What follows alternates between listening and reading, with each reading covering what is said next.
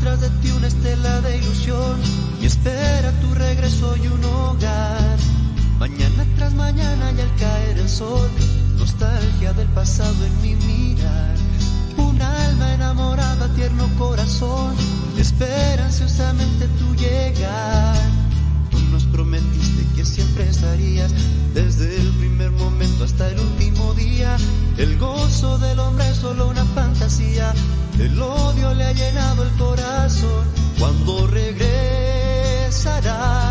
vuelve no tardes más. El mundo mutilado llora porque no encuentra la paz. Mira cuánto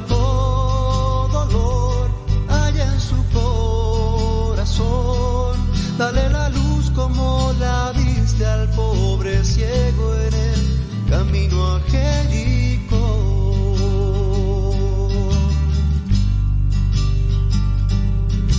Así como un ladrón llega sin avisar, así de inesperado te ve. La tuya no es una visita ocasional, transformarás en vida nuestra muerte. Mientras llegas a nosotros, oh Señor, con este paso firme seguiré.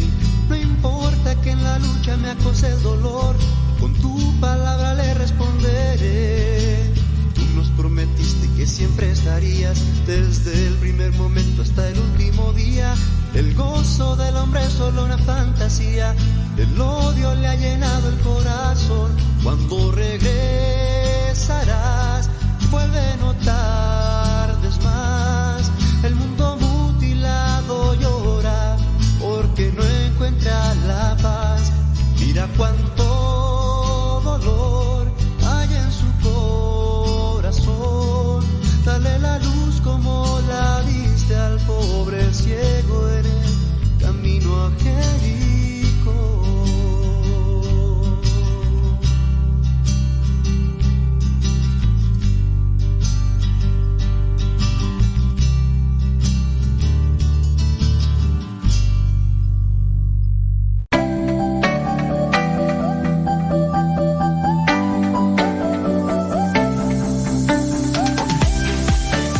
momento de conectarte con el cura más cura de la radio católica. Conoce, diviértete, medita y reflexiona con Modesto Lula al aire. Modesto Lula al aire.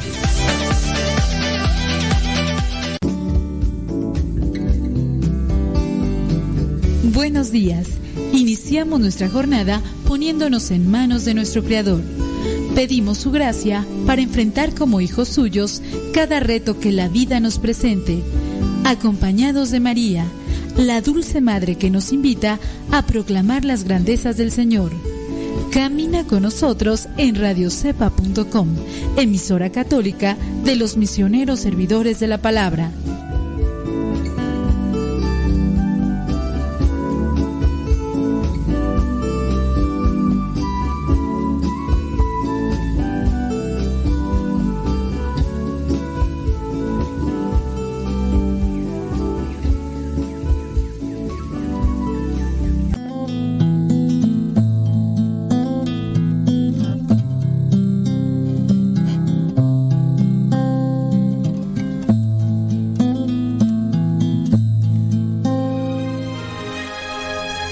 Deja que el Dios de la paz y de la misericordia te acompañe en esta jornada del día y que nuestro corazón esté dispuesto siempre para recibir su gracia, su amor y su perdón.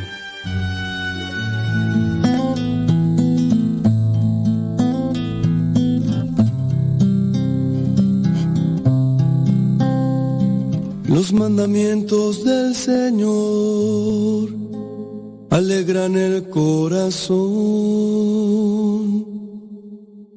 La ley del Señor es perfecta del todo y reconforta el alma.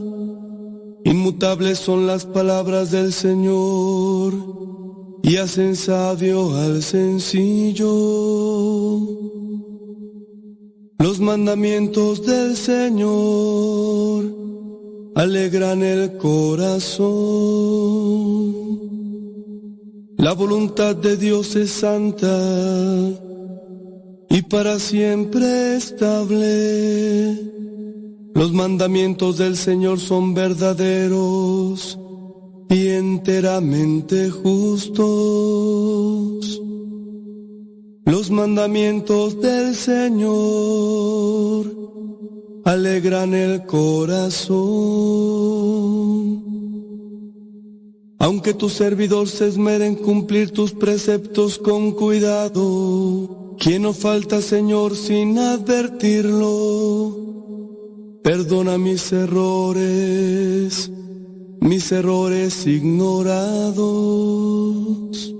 Los mandamientos del Señor alegran el corazón. Presérvame, Señor, de la soberbia. No dejes que el orgullo me domine. Así del gran pecado tu servidor podrá encontrarse libre. Los mandamientos del Señor alegran el corazón.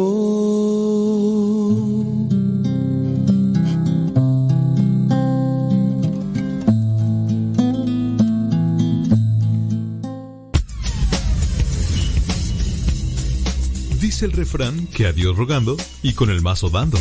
Y el que madruga termina más temprano. Inicia la mañana con una reflexión. Aquí, en tu programa, Al que madruga. Con el padre modesto Lule Zavala. Comenzamos.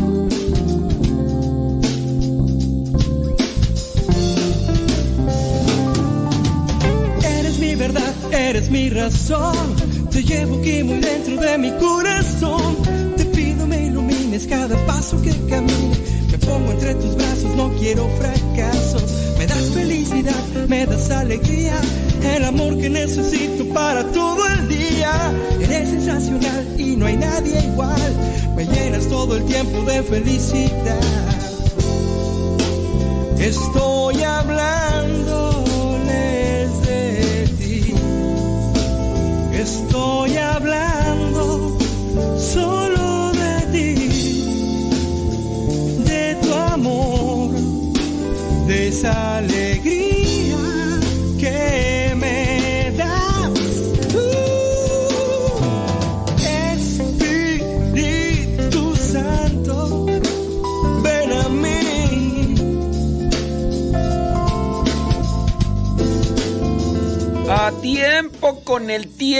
Para que lleguen a tiempo. El día de hoy, martes 19 de diciembre. No, ¿cuál 19? 20.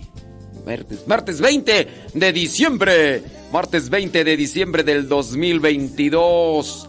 Son las 6 de la mañana con 4 minutos allá en California, Estados Unidos de Norteamérica. Son las 8 de la mañana con 4 minutos hora del centro de México. Son las 9 de la mañana con 4 minutos, hora de Nueva York, la Florida y otras partes de la Unión Americana. Muchas, pero muchas gracias. Ya estamos aquí al pie del cañón. ¿Cuál es el clima? Eh, ¿Qué temperatura en el ambiente, en la atmósfera hay ahí donde vives?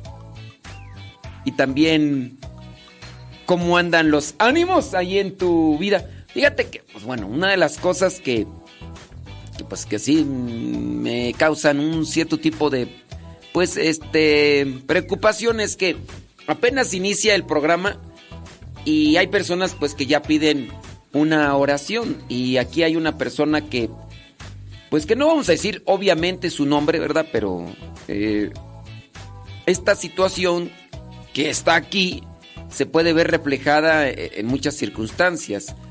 Dice esta persona, eh, pido una oración por mi ex para que Dios y la Santísima Virgen María le quite ese odio y rencor que tiene en su corazón y que no quiera hacer el mal a las personas. Una persona que pide por su ex, ya no es, ya es su ex. Pero esta ex, pues al parecer está llena de odio y rencor y que quiere hacer mal a las personas. Cuando nosotros nos dejamos dominar por, por los sentimientos, se nubla la razón. Por eso hay que tener mucho cuidado. Sí, hay que ser sensibles y hay que tener sentimientos, pero sobre todo que no nos dominen o nos controlen. Cuando la, la razón, cuando el razonamiento ya se, se viene abajo, cuando el razonamiento ya se, se anestesia, cuando el razonamiento se nubla, cuando ya no entendemos, cuando ya no reflexionamos o ya no analizamos las consecuencias de palabras y de acciones, ahí sí ya, ya la cosa está fea, oye, no, este, hay algo que acomodar ahí porque imagínate. Y esto independientemente de esta persona, ¿no? De quien sea, de quien sea, hay que tener mucho, pero mucho cuidado. Esto también en cuestiones de la fe, ¿eh? Hay personas que buscan más un sentimiento o una emoción. Es que yo voy a esta iglesia porque en esta iglesia, ¡ay! Se siente bien bonito. Bueno, sí, o sea, no es que el, el sentir sea contrario a una fe, pero perseguir solamente sentimientos, somos cazadores de sentimientos también en la fe. Estas personas van siguiendo a este padrecito ya lo cambiaron de parroquia y allá van. ¿Por qué no se quedan en la otra? Ay, es que ese otro padre de veras hasta me hace llorar. De... Es que son predicaciones tan bonitas. Ya lo cambiaron por aquí para allá. Son personas cazadoras de sentimientos que a su vez no dan un servicio, no, a lo mejor sí ayudan al padre, a quien siguen, eh, le ayudan en ciertas necesidades, pero como que es un intercambio. Como, me, como tú me das esto, yo lo voy a hacer. Eh, en otros lados, no, porque ellos no me dan lo, lo que tú me das, ¿no? Como un sentimiento. Y, y nos convertimos así en cazadores de, de sentimientos. Entonces, también en la fe, los sentimientos pueden afectar cuando nos dominan y nos controlan. Cuando domina el sentimiento, la fe no crece nuestra entrega no crece e incluso nuestro compromiso no se afirma. Por eso hay que tener mucho cuidado. Bueno, pero regresando al punto de acá, de esta persona que nos está pidiendo eh, oración por su ex, para que su odio y rencor le bajen en su corazón, pues hay que mantener en, en oración a las personas. Y miren, uh, también nosotros no hay que obsesionarnos no hay que obsesionarnos porque de repente nos podemos estar fijando mucho en el dolor, eh, en el resentimiento, en el coraje que puede tener la otra persona. No te desenfoques. Vas por la carretera, vas manejando, ves un accidente, ves a alguien que, que está mal, no puedes tú hacer nada porque no te corresponde a ti, porque no es algo que, en el que tú puedas meter la mano para ayudar, pero vas volteando por el retrovisor para, para seguir mirando e, ese accidente. ¿Qué va a pasar con tu vida? Puede ser que le pegues a otro carro que está al frente o que te desvíes del camino. Puede pasar también un accidente. No hay que enfocarse y obsesionarse mucho en situaciones graves o en situaciones en las cuales uno no puede remediar. Uno también tiene que ser abusadillo desde chiquillo. Bueno, pues ahí vamos a mantener ahí pues en oración, ¿verdad? Este, no sabemos cómo se llama esta persona, pero igual pues ahí vamos a mantenerla en oración. Ay, Dios mío santo. No, no, no. ¿Por qué, hombre? Ay, Dios todopoderoso. Es que acá dicen algunas personas que están enroscadas en sus cobijas, déjenlos, pues sí, sí. Ay, ¿por qué, ¿por qué quieren que se levanten de la cama, hombre? Ay, no, yo no entiendo de veras. Señoras, señores, pues ya hoy es día 20 de diciembre, 20 de diciembre. Hoy la iglesia tiene presente a San Filogonio. ¿Usted conoce a alguien que se llame Filogonio? Bueno, pues ahí le, felicita, le dice, oye Filogonio, fíjate que tu nombre está así, pero sí existe, sí existe un santo que se llama así, así que pues échale ganas, conoce la vida de este santo, trata de imitar sus virtudes. Recuerden que el sí de María a Dios cambió la historia del mundo. Nuestro sí a Dios también puede ayudar para cambiar muchas circunstancias de nuestra vida. Me siento en soledad. Sé que eres bueno y sé que quiere a ti se acerca. Me despides sin mostrarle la verdad. Quiero oír de tu boca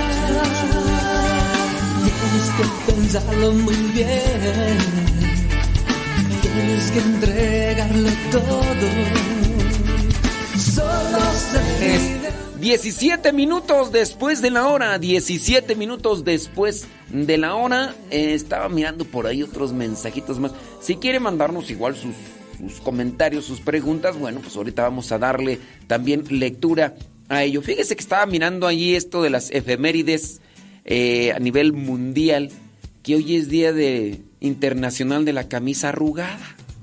Hágame favor, de veras. Yo digo, pues esas cosas ¿qué o qué. Tengo curiosidad. Tengo curiosidad.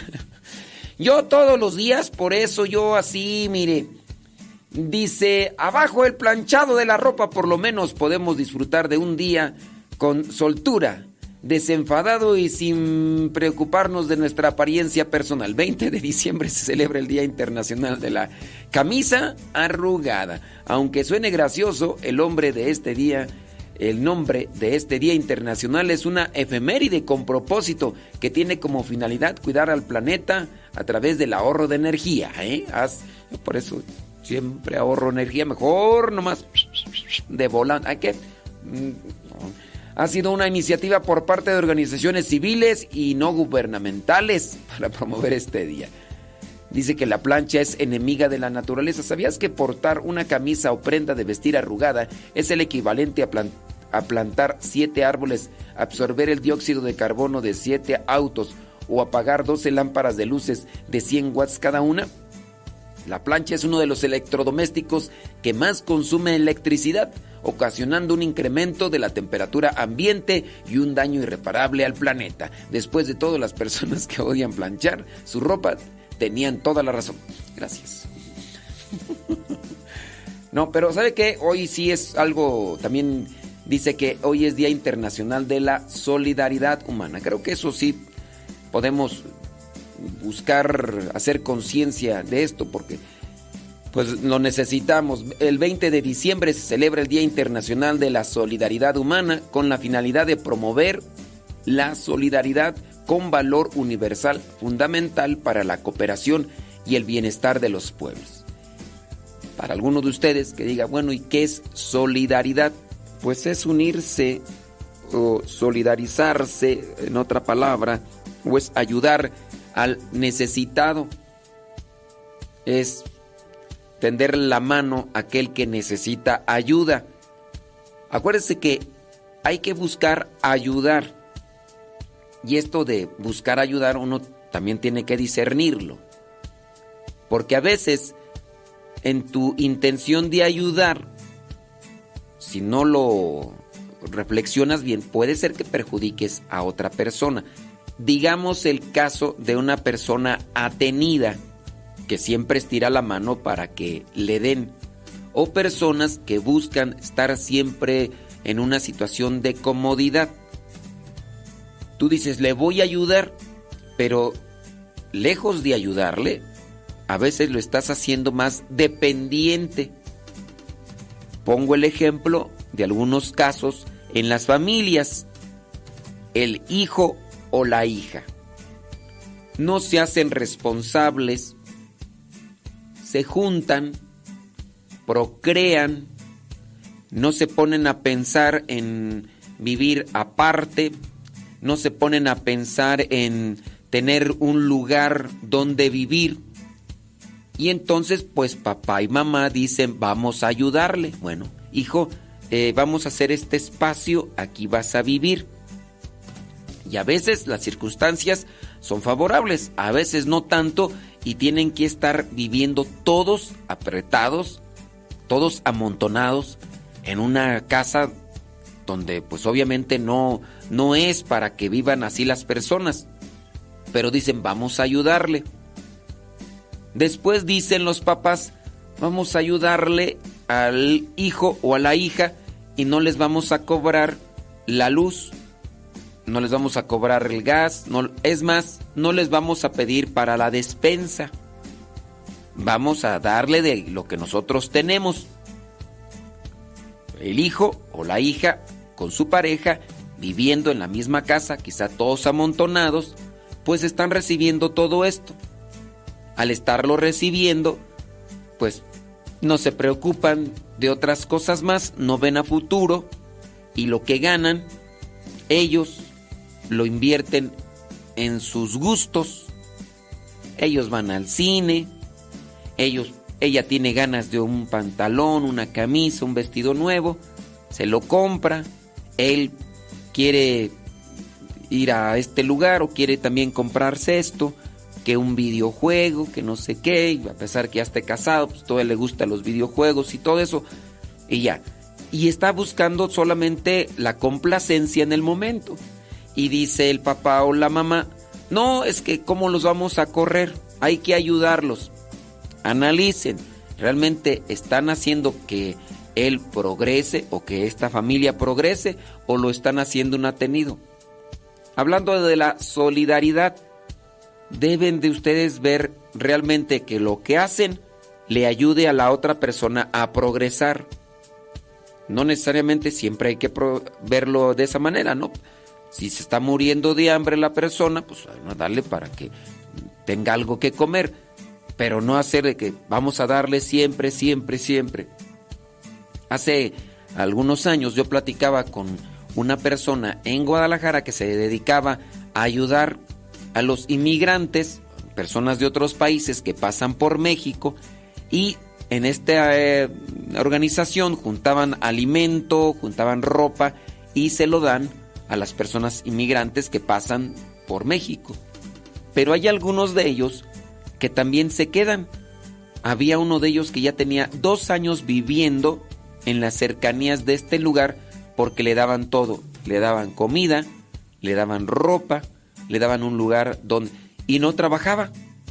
Ni siquiera quería ayudar cuando le pedían que ayudara en el acomodar las cajas o esto. No quería y se enojaba si no le daban lo que ya andaba buscando, no tanto como una necesidad, sino como un gusto.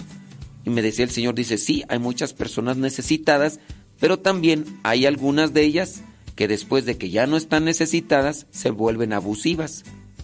Entonces la solidaridad hay que también trabajarla en el sentido de la reflexión para ayudar a las otras personas y no hacerlas atenidas. Papás, chequenle ahí con sus hijos o con alguna persona que ustedes quieran ayudar.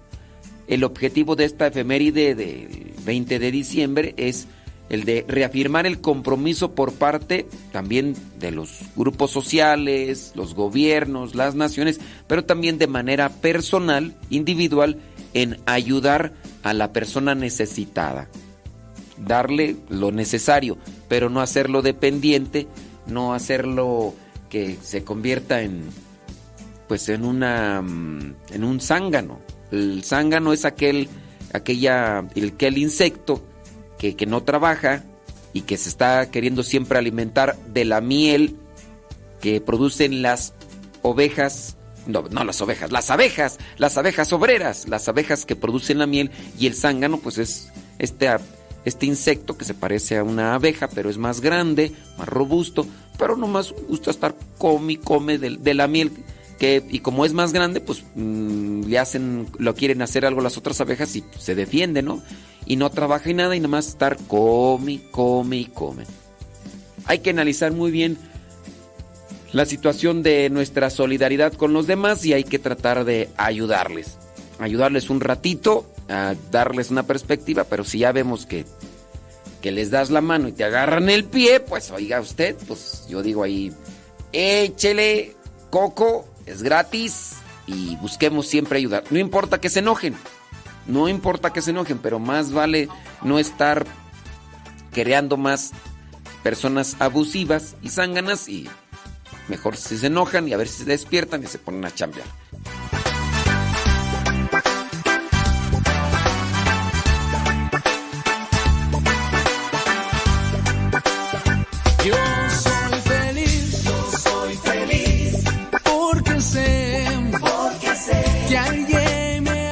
Señores, señores, mándenos sus mensajitos allá a través del Telegram, arroba vina radio sepa cabina radio. A veces también esto de del no saber ayudar a los hijos puede darse en relación a darles prácticamente todo, todo. Es que yo no quiero que sufran como yo sufrí. Pero gracias a ese sufrimiento creciste. Sí, no, no, no, era, no es bueno el sufrimiento, pero gracias a ese sufrimiento creciste. Ay, es que yo no quiero, que sufra a mi hijo, yo no quiero que sufra a mi hija, es que, ay Dios mío, es tan grande el sufrimiento. Y pues, pues nomás no, ¿verdad? Pues échele. Arroba cabina Radio Sepa si tiene comentarios, háganlos llegar. Ahí estoy mirando a. ¿Quién tú? Rosa Vázquez. Em, Rosa Escalante. Lalis Tapia, Yadira Rivera, ahí en el Telegram, arroba cabina Radio Cepa, mándenos un mensajito. Ahí estamos conectados. Déjeme ver quién más se asoma ahí en el Telegram. No, hasta el momento son los únicos que están ahí conectados. Ahorita leemos sus comentarios. Eh, déjame ver si por acá mm, en el YouTube hay. No, hay puros saludos, puros saludos, puros saludos. ¿De dónde más? En el Facebook, déjame pasar al Facebook. Ahí también puros saludos, puros saludos, puros saludos, puros saludos. ¡Puros saludos, hombre! Sí, claro. Claro. Dice. Ándele pues. Eso. Eso. ¿Quién más? Déjame ver. Gracias a los que le dan compartir, ¿eh? Ahí en Facebook y en YouTube. Muchas gracias. Muchas gracias por darle la compartición. Sí, puros saludos, puros saludos, puros. Échenle carnita y al saludo, diga, porque nomás saludos desde acá. Mándeme saludos. No, póngale carnita, sabroso. Ándele, ya llegaron ahí al Telegram otras personas, pero póngale saludos, dice Ricardo López. Gracias. Betty Galván, Octavio Robles. saludos. Kenia Martínez, Esther Cepeta, Luis Cisneros. Ya llegaron, ya llegaron, ya llegaron. Y si tienen preguntas, pues láncenlas. Es también momento. Déjame ver por acá. Acá nomás me dicen bendiciones. Octavio Robles, ¿qué tranza? Saludos, gracias. Eh, con todo, gracias. Muchas gracias.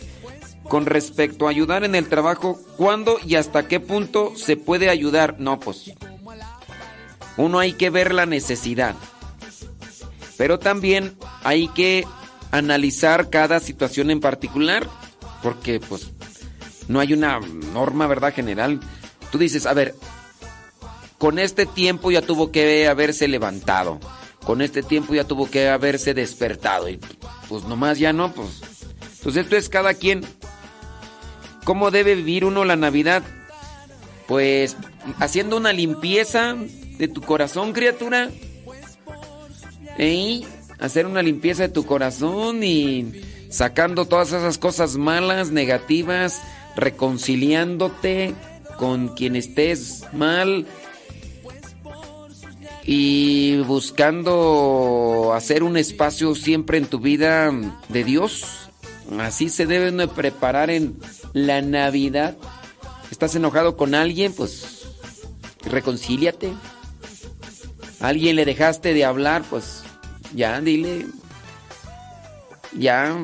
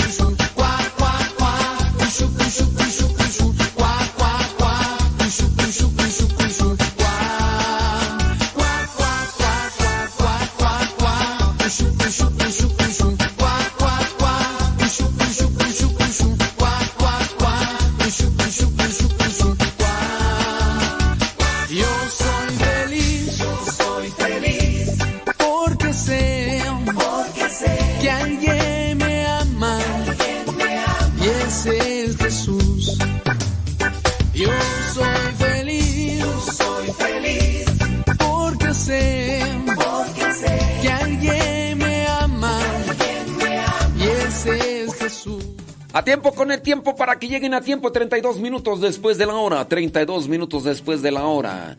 Acá una persona quiere que le diga hasta qué punto puede ayudar a una persona. Pues, mira, si está tirada la persona en el suelo, dale la mano, dale un impulso a levantarla.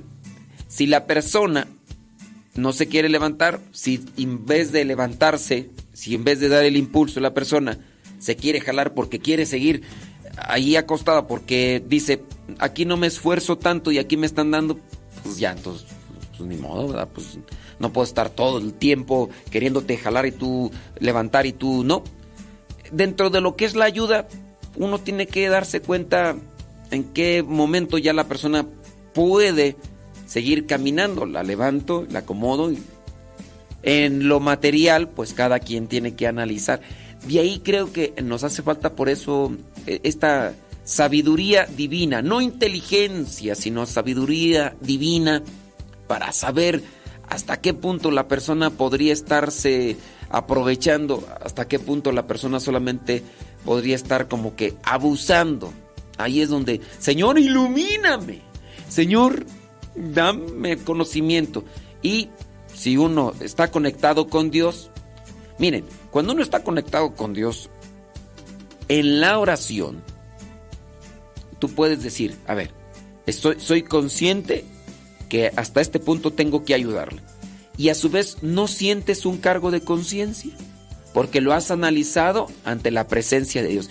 Y yo cuando hablo de oración, no hablo de nombre Padre, Hijo, Espíritu Santo también. Gracias, Señor, por...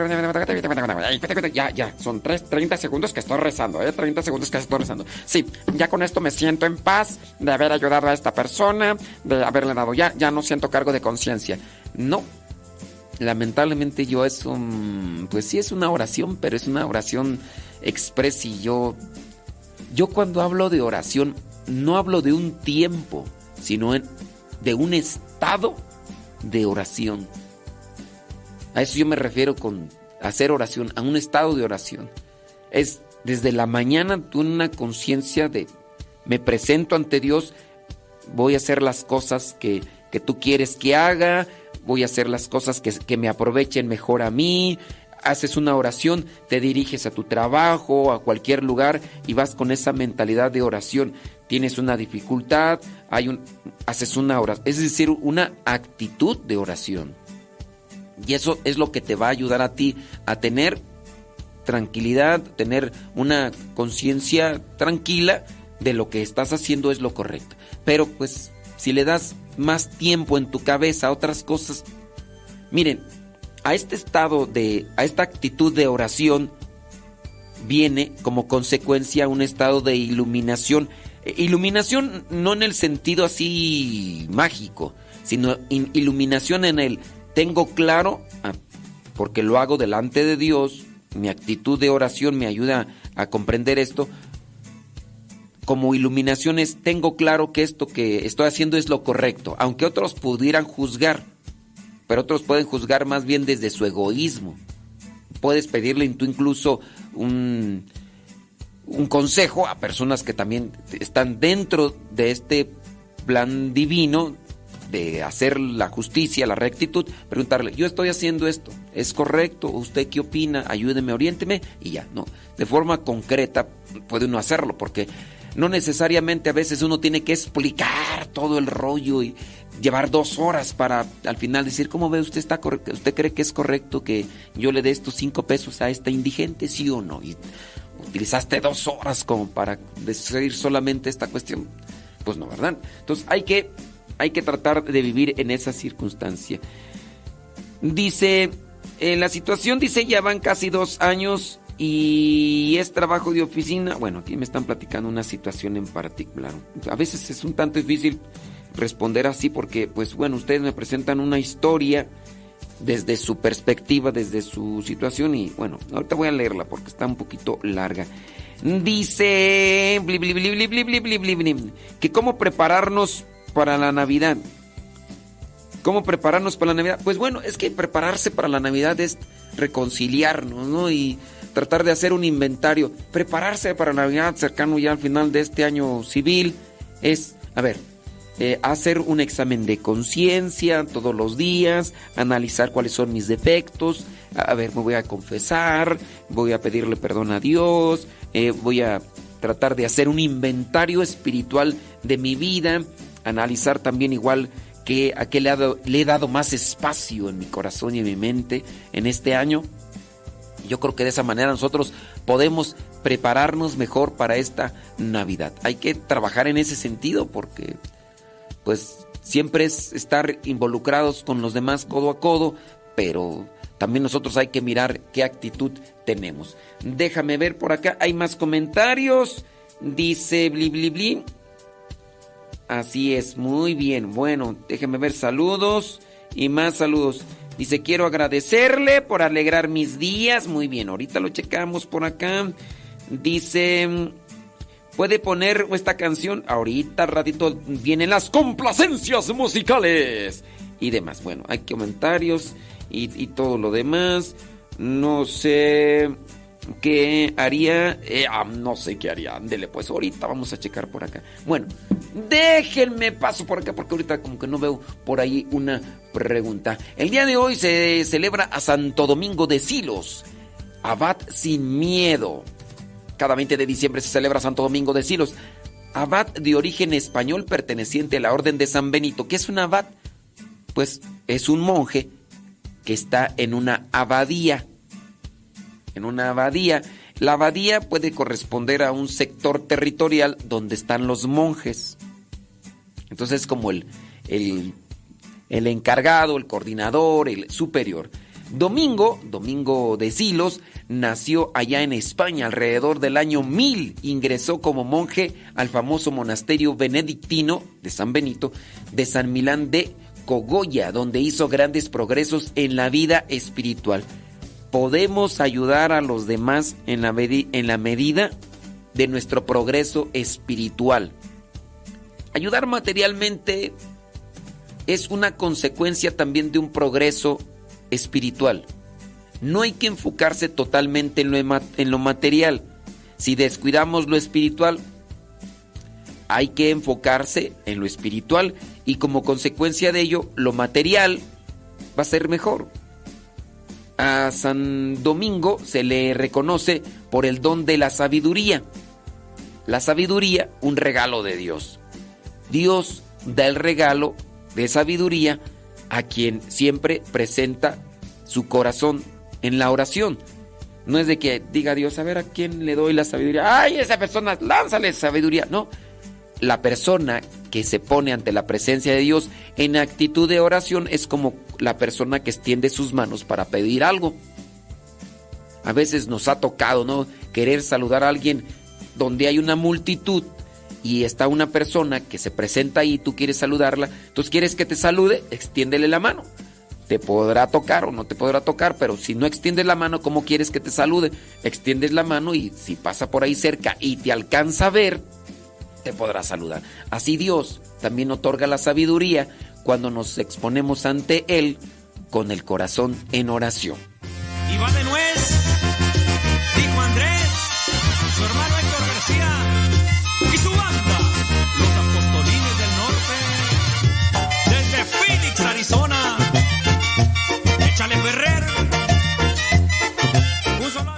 Ay, quería- son 41 minutos después de la hora. 41 minutos después de la hora. Dice por acá, bli, bli, bli, blu, blu, blu.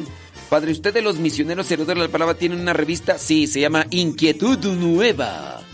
Inquietud Nueva. Cuando la encuentren por ahí, adquiéranla para que eh, conozcan más de los misioneros servidores. Bueno, y hay otras revistas, nada más que en Estados Unidos no me acuerdo cómo se llaman. Allá en Estados Unidos también manejan otra revista, pero no me acuerdo cómo, cómo se llama. ¡Guayumín! Mario Zapato Ordaz ya se despertó. Ay, Jesús de Veracruz. Están. Ay, Gustavo Tapia anda bien dormido con esa canción de la Navidad. Ay, Gustavo Tapia. ¿De dónde estés? Pero, verdad. Felicidad. Brindo en esta Navidad. Es que eh, Gustavo Tapia está escuchando esa canción y me la está contagiando, ¿eh? No crean que yo estoy escuchándola. Bueno, sí la estoy escuchando, pues, pero no. Dice, desde que vivo aquí en California no plancho. Ay, ay, ay, Dios mío santo. Bueno, bueno, Guayumín. ¿Qué onda? Dice, es verdad, padre, ayudamos mucho y personas que no valoran la ayuda y después lo ven como una obligación. Sí. Saludos desde Anderson, dice California, alistando el lonche para el esposo que ya se va a trabajar en la contracción. A veces en la construcción, pienso yo. Se llama Paco. Saludos a Paco, esposo de Dora de Ávila. Érele, érele. Dice, "Ah, padre, a mí lo que me gustó fueron los cal- calendarios. ¿De qué me hablas, Willis? ¿De qué me hablas? No sé de qué me hablas. Bli, bli, bli, bli, bli, bli, bli. Saludos, dice bli, bli, bla, bla, bla. Ok, muy bien, gracias. Déjame ver por acá. Dice, una pregunta. ¿Cómo yo puedo ser luz en esta Navidad con los demás? ¿Cómo puede ser luz? Pues haz cosas buenas, haz cosas bonitas. Sé alegre, sé paciente, sé caritativa, sé generosa, sé entregada. Ese es ser luz. O sea, pues hay que, hay que esforzarse, hay que esforzarse. Ándele, saludos a la tía de Monse. Saludos a la tía de Monse. Sí, ¿cómo puedo ser luz en esta Navidad? Pues busca vivir los, los valores y principios del Evangelio. Sí, claro, tan sencillo. Está, sencillo esto, ¿no? Tanan, tanan, tan. Eres paciente, ya eres luz. Eres comprensiva, comprensivo, ya eres luz. Eres, eres, por tu forma de ser conmigo lo que más quiero. Eres mi timón, mi vaina, mi marca, mi mar, mi remo. Eres. Terere, terere. Eres. Eso y más. Y otras cosas que. ¿Sabían que esa canción José María Napoleón dijo en un programa de siempre en domingo que la había compuesto para Dios? Sí. Eso es lo que dicen que dijo en un programa de Siempre en Domingo con don Raúl Velasco.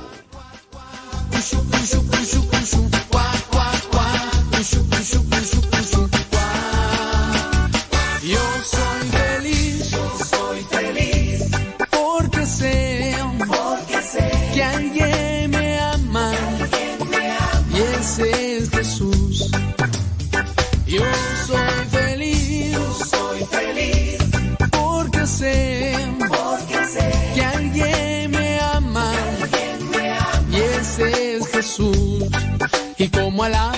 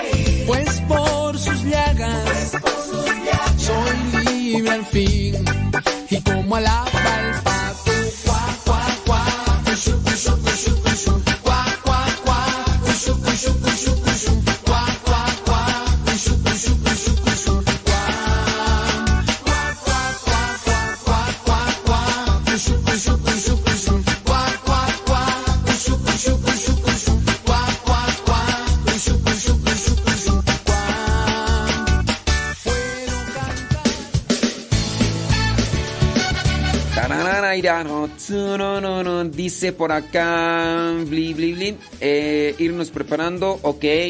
Todo aquí, todo bien. Aquí me pregunta la familia. ¿Qué te pregunta la familia? Eh, dice que puso como el... Ok. Eh, apenas la ocupamos, ¿eh? Muy bien. Dice yo la recomendé. Escuchen. Ah, gracias. Eh, muy bien. Gracias por recomendarnos. Eso. Padre, ¿me puede mandar saludos? Mm, este. Ay.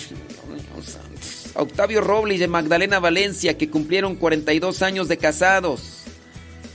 Ándeles pues, pues saludos y felicitaciones por sus 42 años de estar casados. Ándale ya. Listo, Calisto.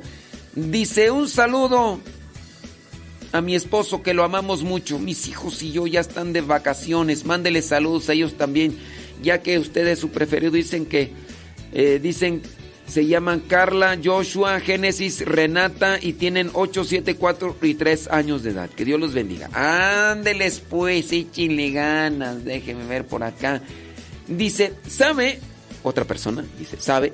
Tengo un compañero de trabajo que es testigo de Jehová y me dice que antes era católico, pero que se cambió porque nuestra religión católica nos contradecimos. No entendí por qué me lo decía, ni yo tampoco, ¿eh?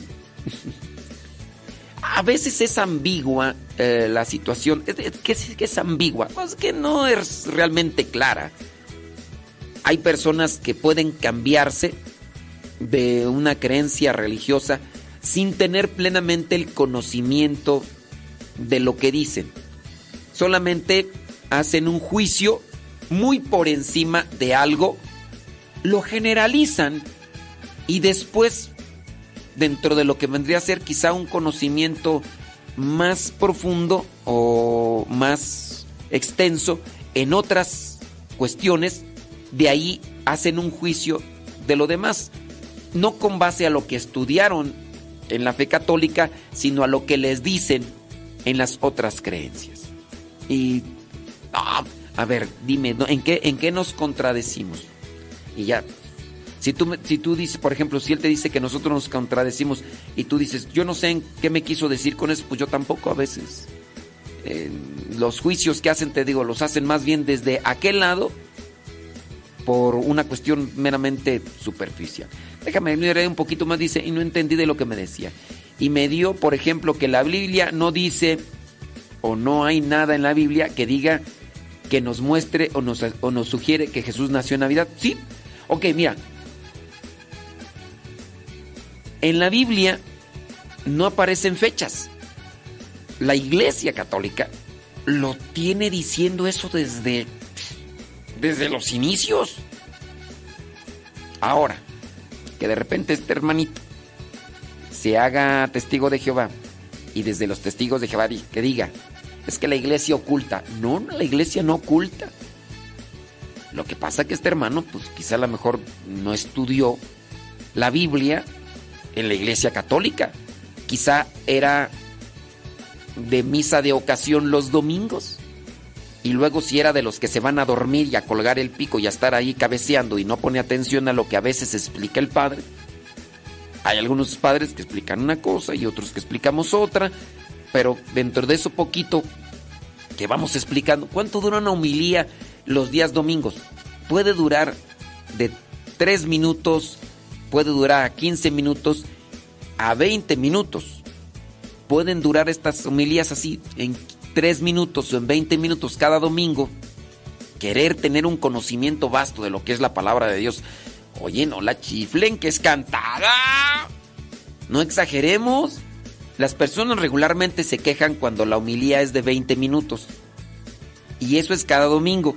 Oye, con 20 minutos de homilía o de explicación, esperando yo que sea de la palabra de Dios, porque algunos padrecitos se avientan a querer dar clases de teología que ni a veces ni ellos entienden, o se ponen a platicar de la construcción de la reconstrucción del templo, de los arreglos o de los donativos o de eso y ya no hablan nada de la palabra de Dios o algunos se ponen a hablar de la final del mundial o de fútbol o de política. Pero con 20 minutos, ¿tú crees? Luego si nos enfocamos a la palabra, ¿tú crees que con eso va a aprender un católico dominguero? Si eso va cada domingo a misa. Si va cada domingo a misa. Los católicos que se dedican todos los días a profundizar el Evangelio adquieren un conocimiento de la Sagrada Escritura. Porque la Sagrada Escritura la miramos en todo el año. Y entonces cada pasaje, si lo explicamos, yo trato de explicar todos los días la palabra de Dios. Y ustedes que ya han escuchado la palabra de Dios y que ya se han dedicado a escuchar todos los días, todos los días el Evangelio, ustedes ya tienen un conocimiento y les aseguro que pueden estar por encima de este hermanito que se cambió. Les aseguro. Pueden estar por encima, incluso hasta pueden darle respuesta a este hermanito que, que se cambió, que, que ya está con los testigos de Jehová. Porque ahora lo que dice es solamente lo que escuchó de su pastor. Los testigos de Jehová, como tal, pues tienen toda la Biblia así distorsionada. Además, pues ellos no creen que, Cristo sea el Hijo de Dios. Tampoco creen en el Espíritu Santo como la tercera persona de la Santísima Trinidad y muchas cosas, ¿no? Pero ustedes, ustedes, algunos de ustedes que ya así todos los días escuchan el Evangelio, escuchan la reflexión, miren, pueden estar por encima de este hermanito que, que dice que ya, que nos contradecimos y todo demás. Miren, ahora otra cosa. Yo, por ejemplo, yo explico o trato de explicar el Evangelio. Eh, trato yo ir explicando el Evangelio, pero me hace falta la explicación de la primera lectura. No explico la primera lectura. La iglesia te presenta la primera lectura, que puede ser del Nuevo Testamento, Hechos, las cartas, o también del Antiguo Testamento. Yo no se las explico. Y cuando están en misa presencial, sí se las explico someramente, porque trato yo siempre de llevarme entre 15 minutos y 20, 15 o 20, es lo más o menos. Así en vivo, así cuando participamos en misa, yo trato de llevarme entre 15 o 20 en una homilía. Y ahí agarro las dos lecturas. Pero pues así como que alguien de misa dominical y luego se va a dormir y en realidad no aprende, no aprende. Y luego que se vaya con otras, otros grupos y que digan, no, es que allí oculta. ¿Qué sabías? No sabías nada. Sabías dos, tenías allí una idea, pero a lo mejor ni estaba concreta.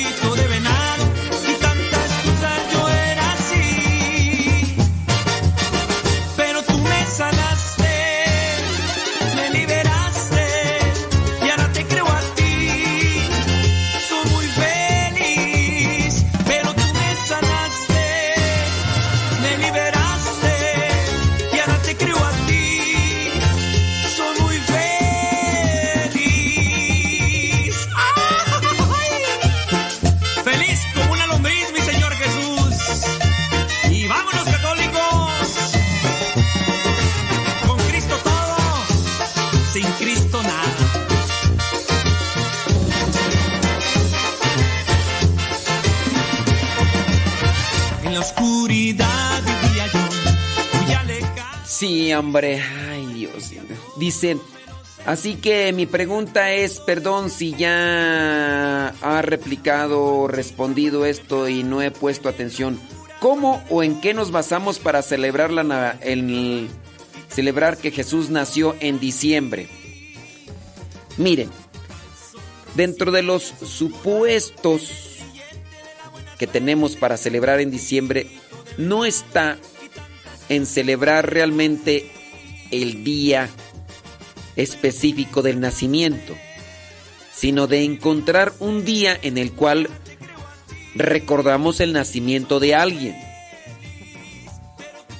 Y no es, no es específicamente el día. Si alguien, por ejemplo, dice, no, es que para mí lo importante es celebrar ese día en el que nació Cristo. No, pues ya bailamos. Ya bailamos.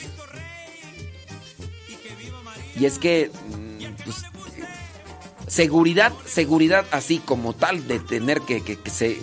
Pues no. Es, es tomar un día, tomar un día que nosotros podemos decir, aquí nació Cristo. Pero no, no es el día en específico del día 25. De hecho, en la iglesia, si tú te das cuenta, si tú te das cuenta, no es un día el que nosotros celebramos. En la iglesia católica no es el día 25 el que celebramos como nacimiento de Cristo. Son varios días. Y esto corresponde, nada más para que ustedes podrían contarle, ¿cuántos días son del día 25 hasta la fiesta de el bautismo de Jesús? Cuéntenle. ¿Cuántos días corresponden? Como para decirles, en la Iglesia Católica no se celebra un día por el nacimiento de Cristo, son varios días. ¿Cuántos días? Hagan nada más las cuentas y me lo mandan decir, por favor. ¿Cuántos días son los que en la Iglesia Católica se celebra como nacimiento de Cristo? No es un día. Échenle cuenta. Por lo tanto, no es que nosotros nos enfoquemos en celebrar un día 25, sino celebramos un acontecimiento. Nadie tiene ahorita la seguridad de decir, es el día 25, así como para poder decirlo, miren, aquí yo lo grabé. Podemos tener aquí otro dilema. El dilema también está en no saber el día porque los calendarios de antes y los de ahora son diferentes. No es entonces celebrar un día eh, 25 o un día 24 porque ese es el día importante. No, es lo que pasó en ese día. Es lo que pasó en ese día. No, no el día. Tú y yo podemos celebrar nuestro cumpleaños y no celebramos el día. Celebramos el acontecimiento que se dio en ese día. Eso es lo que nosotros. Por acá alguien ya me está mandando, dice que son 40 días. Yo la verdad no sé. No sé cómo tal. Por acá María Gamboa dice que es la semana octava. No, la Navidad no es la octava, María Gamboa. La, Navidad es todo el tiempo de Navidad. Y corresponde, María Gamboa, esto apréndelo porque lo repetimos cada año, cada año, María Gamboa. Y tú, tú nos tienes escuchando desde hace ya muchos años y no se te pega. El nacimiento de Cristo, la, Navidad se celebra desde el, el día 25 hasta la fiesta del bautismo que cada año es, cae en día diferente. Ahí revisen, por favor, ustedes en el 2023 en qué día cae la fiesta del bautismo. Entonces, que no, Marigamboa. Ay, necia tú, Marigamboa. Que terca de veras. Que dice que es una semana completa. Que no, Marigamboa, ¿entiende? Ay, Marigamboa, de veras, ¿cómo haces sufrir a pobre Enrique, por eso le cayó el cabello, pobre Enrique. Mari Gamboa, el tiempo de Navidad no es una semana, no es una octava, ¿entiende? Ay, Ay dame paciencia, Señor, en estos días. A ver, no, yo ahorita no me quiero meter ahí a contar. A ver, del 25 a la fiesta del bautismo. Chéquenle eh, cuándo cae el, bautismo, ¿ok? Porque ay, Mari Gamboa está aferrada, necia, terca, que, que no. Que la octava de Navidad es una semana octava. Es una semana completa. ¿Cuánto tiempo dura la Navidad? Chéquenle. Del, del 25, ¿cuántos días son? Dice Juliana Trinidad que son 15 días. E, este año podrían ser 15 días. Dice que todavía está dormida. Ay, ay, Marigamba, tú vives dormida siempre. Esa es tu actitud de estar siempre dormida. Ay, ay, Dios mío. Todos los años repite lo mismo. El tiempo de Navidad no es un día. No es un día. El tiempo de Navidad es un día. No es una semana es desde el 25 hasta el bautismo de Jesús. Nada más échenle cuentas. ¿Cuántos días son para este año? Ay, no, ya ni te voy a leer porque me estresas, Marigamboa, tú de veras.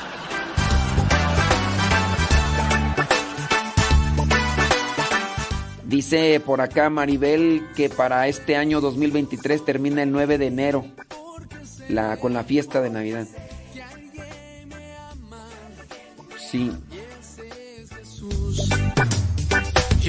Acá Maribel Saldaña dice que dura entonces 23 días. Ay, hasta me confundieron ya. Y ese es Jesús. Y como alaba el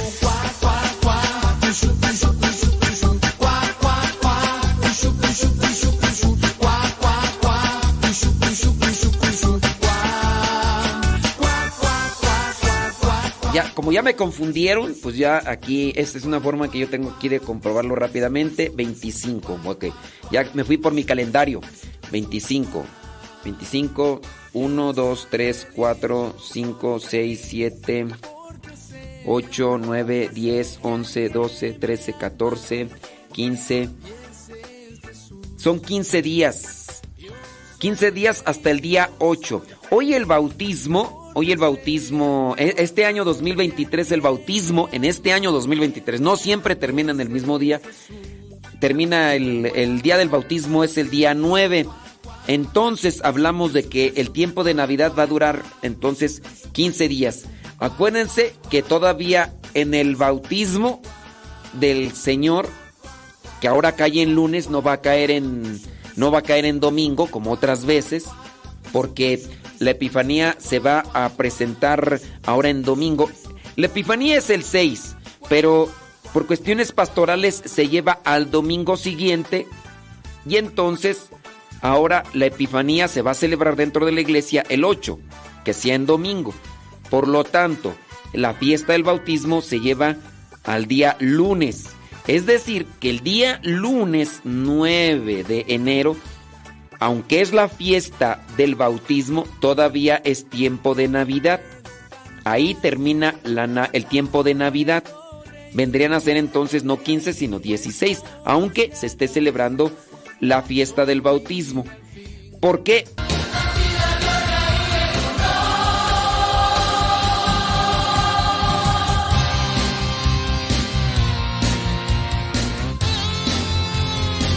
Porque en la liturgia ya el día 10 es de mayo. Pero todavía el bautismo es parte de la celebración del tiempo de Navidad. Ay, Mari Gamboa todavía sigue terca que es una semana. No sé cómo hacerle aquí. Ay, no, Dios mío, me estresas, Dios mío, me estresas. Yo soy feliz, feliz, porque sé,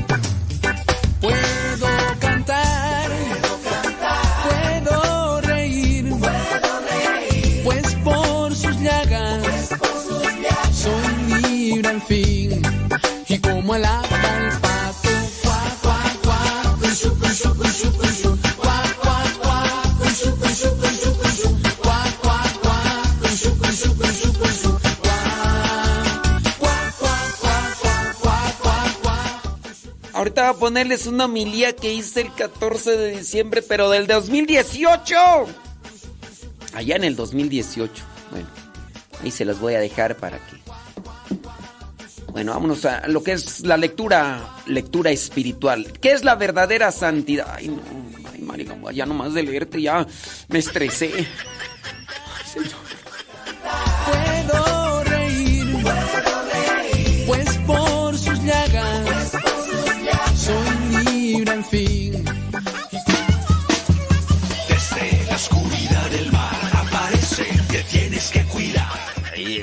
María Gamboa que se justifica dice que está enferma. Ya me enfermaste. Una cosa es que estés enferma y otra que seas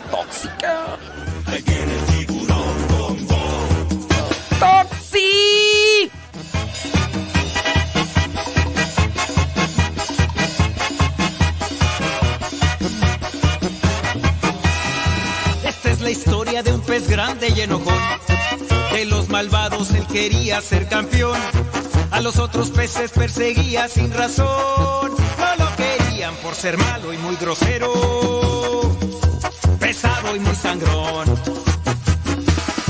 Pero en el fondo de su pobre corazón, él se sentía triste, solo y sin amor.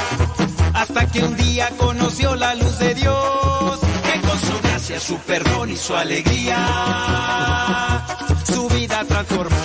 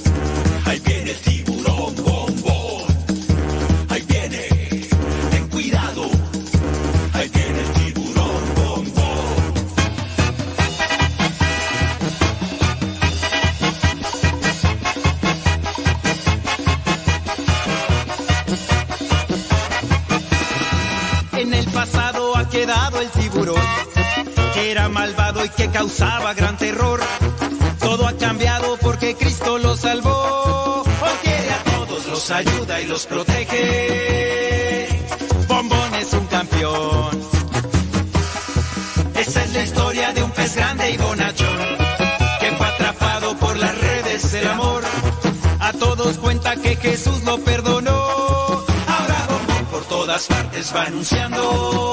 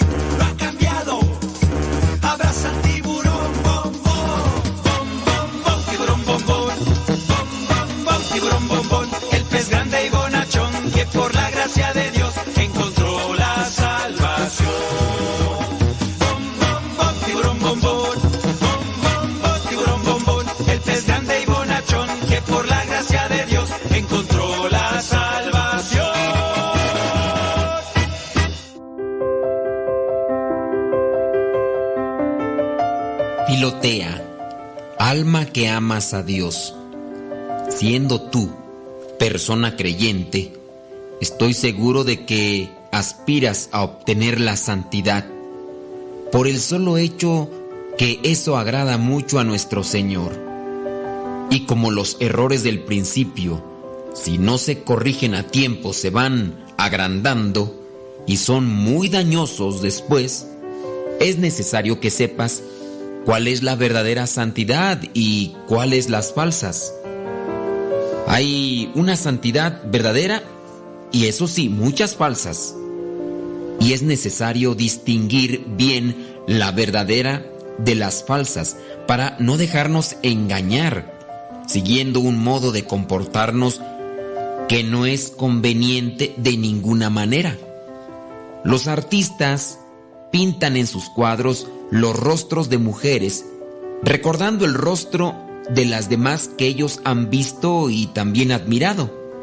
Y algo parecido puede suceder a quienes tratan de conseguir la santidad, que sigan un modo de ser santos según sus propios gustos. Algunos se imaginan que obtendrán la santidad porque ayunan y hacen penitencias en el comer y beber, pero no les importa que su corazón siga lleno de rencor y de malicia. Y mientras su lengua no prueba licores, en cambio se tiñe con la sangre de la fama ajena, murmurando y criticando sin compasión y hasta calumniando. Otros se ilusionan de que si van a conseguir la santidad, porque rezan muchas oraciones, pero, ¿sabes? No le dan importancia a que su trato con los demás es a la vez seco y lleno de cóleras y de palabras ofensivas y humillantes. Hay quienes dan limosna de buena gana a los pobres, pero sabes, no logran llenar su corazón de lo que importa, amabilidad, de perdón para con aquellas personas que en algún momento les han ofendido. Algunos sí perdonan a sus enemigos, pero no pagan sus deudas ni son exactos en sus deberes de economía. Estas personas puede ser que sean tenidas como santas, pero en realidad no lo son, porque cumplen con una cosa y fallan en otra. Cuando los enemigos del profeta David lo buscaban para matarlo, su esposa Micol colocó en la cama una estatua de él y la tapó con sábanas y cobijas. Y así, cuando llegaron los atacantes, por más que lanzaron golpes, no lograron hacerle daño a David, porque lo que había allí no era su cuerpo, sino una estatua. Esto lo encuentras allí en el primer libro de Samuel capítulo 19. Pues te menciono esto porque algo parecido sucede con algunas personas que tienen aspecto exterior de santidad, pero en su interior no son sino estatuas de piedra, sin verdadera santidad. Filotea, alma creyente, la verdadera santidad consiste en amar a Dios con todo el corazón y sobre todas las cosas, pero ten presente que hay que amar al prójimo como uno se ama a sí mismo. Es un amor a Dios y al prójimo que nos lleva a hacer y decir en todo lo que más le agrada a nuestro Señor. Es una caridad que no solo nos lleva a hacer el bien, sino hacerlo muy bien, que eso en ocasiones es lo que nos falta. Por ejemplo, los avestruces no van a poder volar nunca. Las gallinas vuelan pero en trayectos muy cortos. Ah, pero eso sí, las águilas, las palomas y las golondrinas vuelan a prisa y muy alto. Así pasa con las personas. Quienes viven en pecado son como como las avestruces. No son capaces de levantarse del materialismo de sus pasiones y de sus malas inclinaciones. ¿Sabes? Los que se contentan con llevar una vida ordinaria, como los demás, se parecen a las gallinas. Dan pequeños vuelos hacia la santidad, pero muy cortos y de poca altura. Las personas que se esfuerzan por conseguir la santidad son como las águilas, las palomas o las golondrinas que levantan el vuelo hacia las alturas y llegan a una admirable perfección. Un joven le preguntó a Jesús, ¿te acuerdas de ese pasaje en el Evangelio? Que le preguntó qué era lo que tenía que hacer para alcanzar la vida eterna y nuestro Señor le respondió, si quieres obtener la vida eterna, tienes que cumplir los mandamientos. Pues bien, una persona que no cumple los mandamientos no puede ser tenida ni por buena ni por santa. Hablando de la caridad, esta nos lleva a cumplir los mandamientos y la santidad. Al mismo tiempo nos mueve a cumplirlos con exactitud y entusiasmo. La santidad nos pide no solamente que cumplamos los diez mandamientos con gran exactitud y esmero, sino que nos dediquemos a practicar con prontitud y gusto el mayor número de obras buenas que podamos, aunque no estén exigidas por precepto, sino solamente aconsejadas e inspiradas por Dios. Quien está convaleciente de una gran enfermedad Tú ves que camina lentamente y casi sin fuerzas, pero quien goza de buena salud no solamente camina, sino que también corre y lo hace rápido. Así sucede en la vida espiritual. Quienes apenas están saliendo de su vida de pecado, avanzan lentamente, pesadamente hacia la santidad. Pero quienes ya han emprendido la vía de la santidad pueden correr y hasta dar saltos de progreso hacia la perfección. La caridad, es decir, el amor a Dios y al prójimo, es el fuego y la santidad. Es la llama con la cual la caridad se vuelve pronta, activa y diligente para cumplir no solamente lo que ordenan los mandamientos, sino también los consejos e inspiraciones celestiales. Ten presente que es la santidad y no te vayas por caminos equivocados. No sea que tú pienses que una cosa que estás haciendo es santidad y puede ser que estés viviendo en el engaño.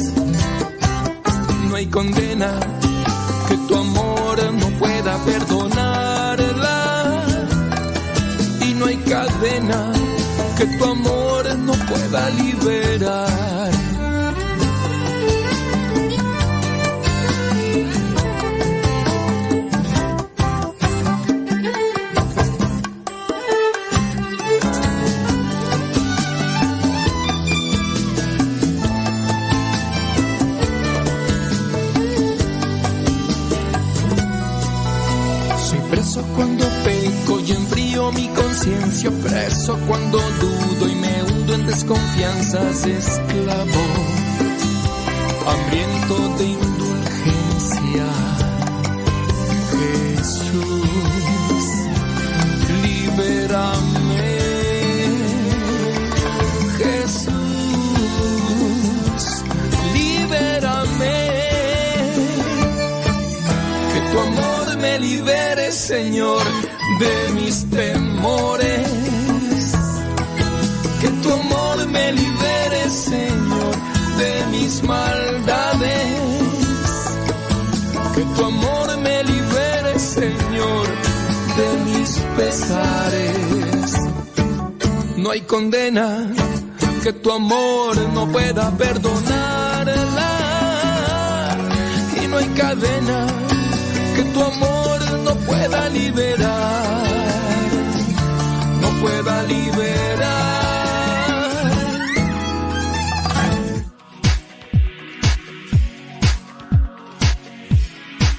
No critiques. Procura más bien la colaboración con todos los que te rodeas, sin hacer críticas. Y si vas a hacer una crítica, que sea una crítica asertiva, una crítica constructiva.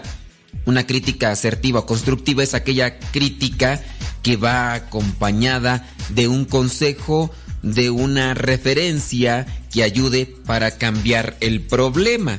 La crítica, la crítica que va sola, hiere y a nadie le gusta que lo hieran, ¿o sí?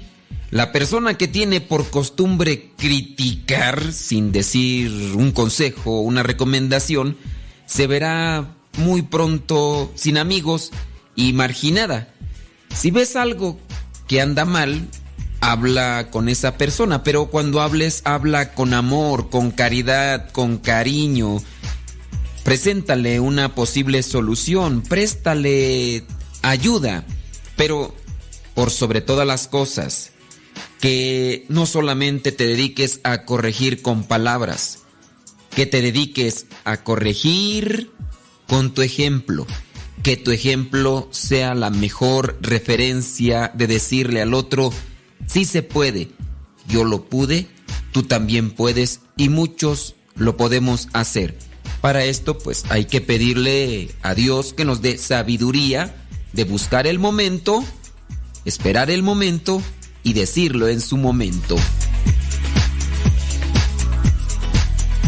Bueno, vayamos primero a lo que es el Evangelio, Mateo 11, versículos del 16 al 19.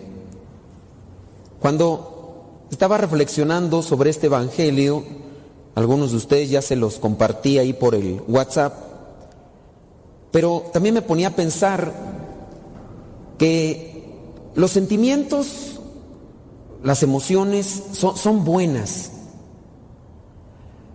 pero hay que tener cuidado, porque en muchos de los casos los sentimientos y las emociones nos vienen a controlar, a dominar. Y en el Evangelio, Jesucristo trata de hacer una reflexión o trata de exhortar a que acomodemos nuestros pensamientos y no seamos del estilo o del modo caprichosos, que en ocasiones queremos una cosa y después otra. Hablando sobre las emociones en contexto religioso, nosotros sabemos que algunos momentos yo me dejo llevar por la emoción. Por ejemplo, vengo a misa, participo, hay un sacerdote que dirige bien la celebración y quizá a lo mejor te hace sentir cómodo, quizá a lo mejor te hace sentir incluido, te hace participar y, y te sientes bien. Pero habrá en ocasiones algunas cosas a lo mejor el sacerdote está en su mayor disposición, pero a lo mejor tú estás cansado. A lo mejor el sonido no funciona muy bien. A lo mejor el ambiente está entrando muchas ráfagas de, aire y está frío. Y ya te indispones y ya no aprovechaste bien lo que es la celebración. Y algunas personas, o algunos de nosotros, podemos estar calibrando una celebración eucarística por este tipo de circunstancias decimos, la misa estuvo bonita porque el que predicó, predicó bonito. Y a mí me gusta ir con este padre porque me hace sentir bien el sentimiento.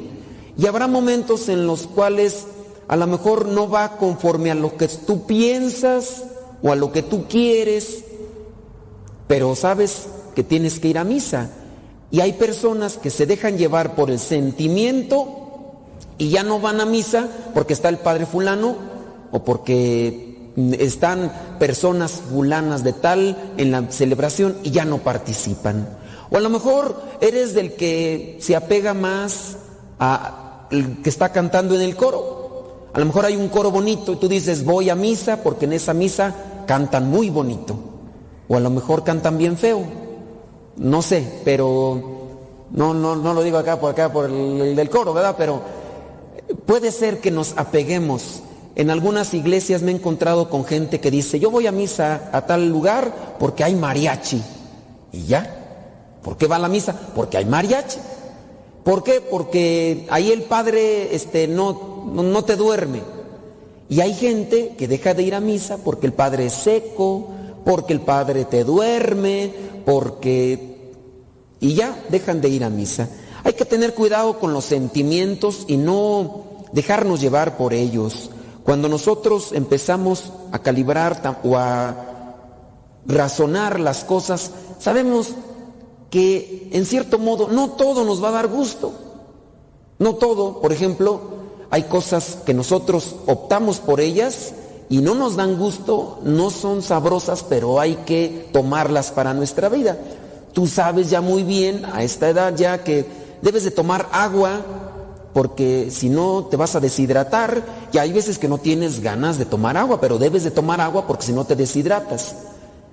Y en ocasiones nosotros eh, quisiéramos optar más por la bebida dulce. Tienes ganas de tomar algo dulce, el refresco, la bebida caliente, lo que sea, pero con azúcar y, optamos por eso, pero sabemos que debemos de tomar cierto tipo de cosas que no nos que no nos agradan o que no queremos, pero que son necesarias. Hablando sobre las cuestiones de los gustos y demás, Jesucristo encara y pregunta, ¿a qué compararé la gente de este tiempo? Se parece a los niños caprichosos, a los que les mandé por ahí el, el Evangelio, les recordaba ah, la canción de la merienda de Cricri. Mm, eh, La leche está muy fría, que la caliente, y después está muy caliente, ya que la vayan a enfriar, porque caprichoso. Y así, que ya no voy a misa por, por esto, y ya cambiaron aquello que no te gustaba, y ahora ya no vas por otra cosa. Y, y siempre buscando peros. ¿Por qué no haces oración? Pues es que no tengo ganas. ¿Por qué no vienes al Santísimo una hora de adoración? Es que no tengo ganas. Pues hay cosas que uno no tiene ganas. Y a lo mejor la gente vendrá porque se siente cómoda, hace oración, está en paz, eh, comienza a saborear las, los frutos espirituales de la oración. Y habrá momentos, por ejemplo, los que se han comprometido en la madrugada, pues no es nada fácil, no creo que se levanten, si es que se levantan en la madrugada y que digan yo voy a hacer la oración porque, uy, yo estoy bien contento. Pues no, hay veces que, que uno no, no quiere levantarse o no quiere hacer oración. Yo no sé ustedes, pero en el caso de nosotros que estamos en este camino, buscamos siempre los momentos de oración. Y hay veces que no tenemos ganas de hacer oración, pero tenemos que hacer oración. No es algo de gusto. Y a veces eso es lo que nos mueve, los gustos también en las cuestiones espirituales. Se parecen a los niños que se sientan a jugar en las plazas y gritan a sus compañeros. Tocamos la flauta, pero ustedes no bailaron. Cantamos canciones tristes, pero ustedes no lloraron. Pues, ¿Qué quieren entonces? Porque vino Juan, que ni come ni bebe, y dicen que tiene un demonio. Aquel no come, comilonas, no anda en banquetes, no toma vino, y dicen que tiene un demonio. Luego ha venido el Hijo del Hombre, que come y bebe, pues ahí andaba en las bodas de Caná, y dicen que es glotón y bebedor, amigo de gente de mala fama y de los que cobran impuestos para Roma. Es decir, ni uno les gusta ni otro. Entonces, ¿qué queremos?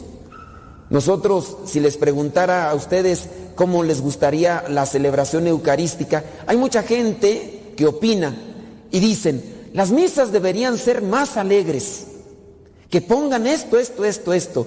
Y habrá gente, habrá sacerdotes que a lo mejor se apegan más al comentario de los fieles y a lo mejor les da gusto. Pero ¿saben qué es el problema? Cuando a veces se les quiere dar gusto, buscan otro pretexto o buscan otra cosa, al final es solamente están queriéndose justificar. Y así habrá, deberían de hacer esto en la iglesia, y a poco si cambian eso irías tú. Pues yo creo que sí, pues yo creo que sí. Se hacen cierto tipo de cambios y, después busca otra cosa. Y así andamos. No como pareciera ser que estamos más movidos por los gustos o por los sentimientos. ¿Ustedes vienen a misa por gusto o por qué vienen a misa? Ustedes porque pues ni modo, están en la liturgia, pues ni modo que no venga, ¿verdad? Hay una intención. ¿Ustedes por, qué vienes a misa? Tú vienes casi todos los días, casi todos los días, o todos los días. casi. ¿Por qué vienes a misa? alimentar nuestra fe. ¿Usted por qué viene a misa? Por fe y por sentimientos. Pues sí, también, es que también nos mueve el sentimiento, algo, algo habrá, entonces también hay que acomodarnos, eh, siempre hay que buscar y dentro de lo que son los sentimientos, pues también uno es parte, si yo trato de acomodarme, pues la misa la voy a saborear, pero si estoy indispuesto, aunque la cosa esté muy preparada, muy bien acomodada con la liturgia, no la voy a aprovechar. Cuando ustedes, por ejemplo, están en el comedor, si ustedes están indispuestos a comer, así está el platillo más suculento y sabroso en el comedor, ahí en la mesa, ustedes no van a saborear aquello porque están indispuestos. Pero si se preparan y también incluso para venir a misa se disponen, tratan de sacudirse si es que traen sueño o tratan de hacer una oración antes de la misa, ustedes la van a saborear. Pero si vienen indispuestos o si vienen nada más movidos por los gustos, yo voy con este, a este lugar porque aquí me gusta, yo voy y no nos manejamos por una sabiduría, que es la que se maneja al final del Evangelio. En el Evangelio dice algo, pero la sabiduría de Dios se demuestra por sus resultados. La sabiduría. ¿Qué es la sabiduría? cuando yo sé que algo es bueno para mí, aunque yo no tenga los conocimientos, pero sé que eso es bueno para mí. Alguien podrá optar ya por tomar agua, por comer comida nutritiva en los momentos que le corresponde y lo hará porque sabe que es bueno, aunque no sabe cuántas proteínas, cuántas eh, otras cosas tiene ahí para su cuerpo, pero sabe que tiene que comer eso. A lo mejor ustedes a veces comen frijoles y ustedes dicen, ay, como quisiera comer una, una pizza, una hamburguesa. Pero si comen todos los días hamburguesa, ¿qué les pasa? Bueno, ¿qué les pasó? Si, comiéramos todos los días hamburguesas, imagínense, o todos los días pizza, los chiquillos, pues encantados. Pero uno sabe muy bien ya ahora, ya que lo ha experimentado, uno quisiera dejarse ir por los gustos. Me acuerdo de una situación que se dio en Estados Unidos, un fulano demandó a una eh, empresa de estas de hamburguesas, una de, esos restaurantes de comida rápida, porque había aumentado tanto de peso, porque todos los días iba a comer hamburguesas, y los demandó que porque subió de peso. Subió de que porque subió de peso yo en Estados Unidos, el, el, país de las demandas, pues los demando porque subí de peso, porque ustedes me dicen que eh, comida saludable y demás, y por eso ya ahora tienen que ponerle ahí, todo ahí especificado para que no los anden demandando. Y uno, tal vez ya sabe, uno, pues esas comidas, pues yo no sé cuántas calorías y, grasas y, más cosas tienen, pero yo sé que lo mejor los frijolitos, los frijolitos y las tortillas. Y alguien de los que saben, de cuestiones de, de, nutrición se podrán meter, ah, no, pues conviene más los frijoles, las tortillas. Alguien va a decir, ay, no están buenos. Pues es que, pues prepáralos bien, con amor, pues también están todos duros, pues no, pues ponlos a remojar un día antes toda la noche y al otro día están hasta suavecitos ahí. Pues, los quieres, los lavas y luego, luego no, pues prepáralos con amor. Pero bueno, ya nos pusimos a hablar de comida. Este, ¿por dónde íbamos? Ah, por la sabiduría. La sabiduría. Yo opto por aquello que me es bueno, a pesar de que no conozco mucho sobre esta situación, pero sé que es bueno. La sabiduría, la sabiduría de Dios, esa nos va guiando. En la primera lectura Vamos a la primera lectura y estamos haciendo la conexión. Vamos a partir del versículo 17, pero de lo que sería como a la mitad, Isaías 48, del 17 al 19.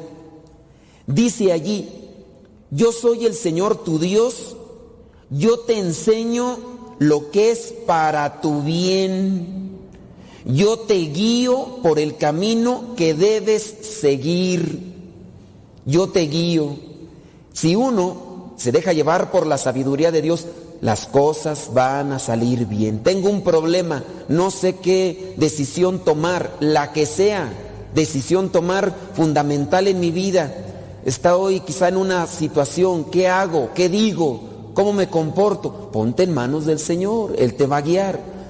Hay un problema, un problema familiar, un problema matrimonial, ¿qué debo de hacer? Voy a buscar cuál consejo. En ocasiones la gente busca los consejos que quiere escuchar. Ya va con fulana y le dice, no, tú estás mal, tú estás en mi contra, yo pensé que ibas a estar de mi lado. Pues entonces no estás buscando un consejo para tu bien, tú estás buscando un consejo que se acomode para ti. Pero ¿qué hacer entonces? Pues ponerse en las manos de Dios. Nosotros tenemos que todos los días saber, Señor, el día de hoy, qué tengo que hacer con mi vida. A lo mejor ya hay proyectos. Muéstrame el camino que deba de seguir. Yo te enseño lo que es para tu bien yo te guío por el camino que debes seguir.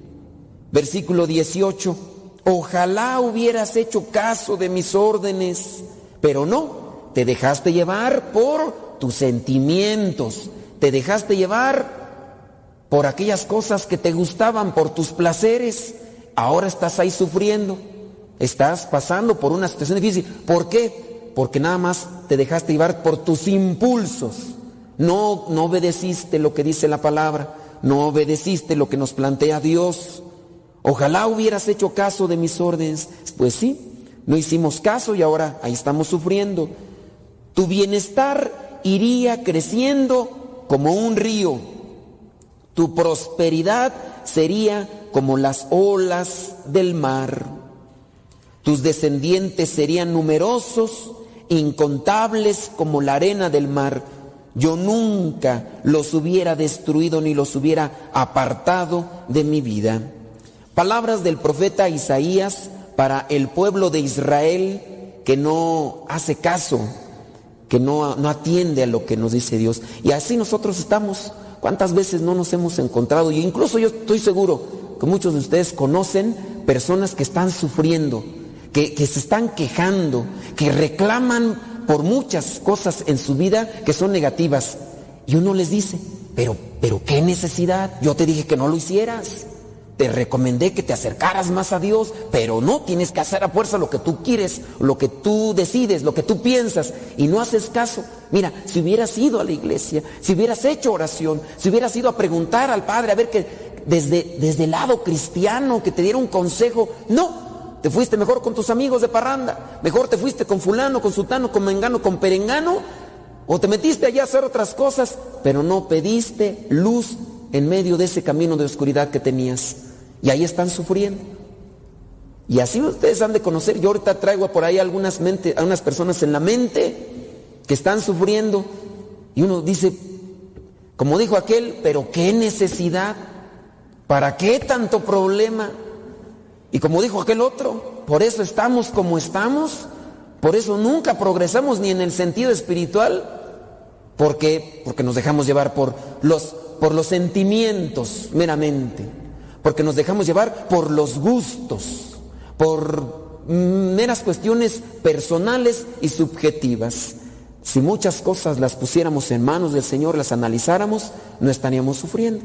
Ahora nos toca reflexionar con estas lecturas. No seamos como niños que nos tocan música triste y no lloramos. Ok, vamos a cantarles música alegre, tampoco bailan, pues entonces ¿qué quieren? Que no nos dejemos llevar por los sentimientos. ¿Qué cosas tenemos que hacer en nuestra vida? Hay que ponerlas ante la presencia del Señor, pedir un consejo, una luz, una opinión, a ver, ¿qué es lo mejor? No qué es lo que yo quiero, no, qué es lo mejor, porque hay cosas que a lo mejor yo quiero, pero no son las mejores. ¿Qué es lo mejor? Y lo mejor ante la presencia de Dios, la purificación, la iluminación que nos venga de parte del Espíritu Santo para no estarnos después quejando o que no se nos diga, ojalá hubieras hecho caso de mis órdenes, tu bienestar iría creciendo como un río. A lo mejor podríamos decir, ¿cómo no vino fulano? Como, no vino fulana, fulanito de tal para que escuchara. Pero hay veces que escuchamos y ni así, nos cerramos. Porque a fuerzas queremos lo que nosotros hemos pensado y analizado y lo que a lo mejor nos está guiando el sentimiento y el gusto. Dejemos que la sabiduría de Dios nos ilumine, nos acompañe y que nosotros siempre pongamos las cosas en discernimiento ante la oración, ante la palabra, para poder escoger aquellos caminos que son para nuestro bien. Pensemos un poquito y analicemos qué es lo que nos dice también a cada uno de nosotros la palabra.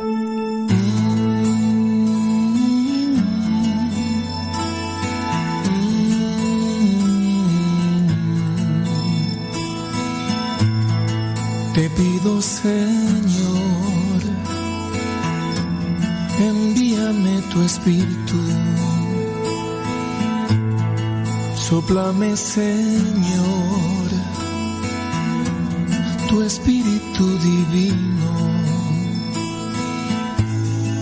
Todos mis temores se irán, huirán, mi entendimiento se abrirá, veré la luz y la verdad. Aunque mis problemas seguirán, persistirán, tendré la fuerza que tu espíritu da.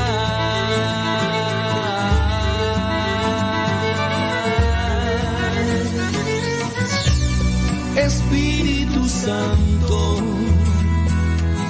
enséñame a amar. Espíritu Santo, enséñame a confiar. Espíritu Santo, guíame a tu paz. Espíritu Santo, mi fuerza eres tú.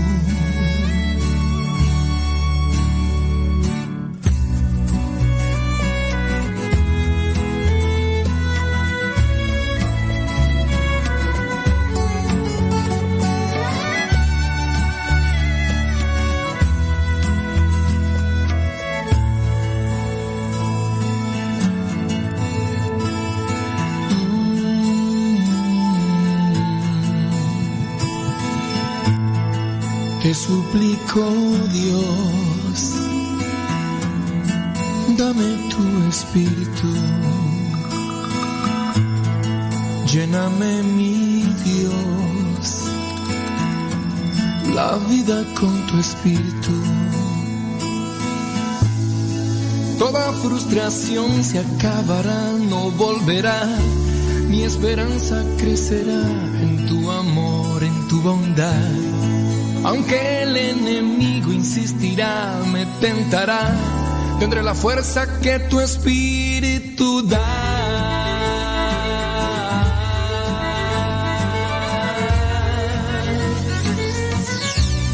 Espíritu Santo, enséñame a amar. Espíritu Santo, enséñame a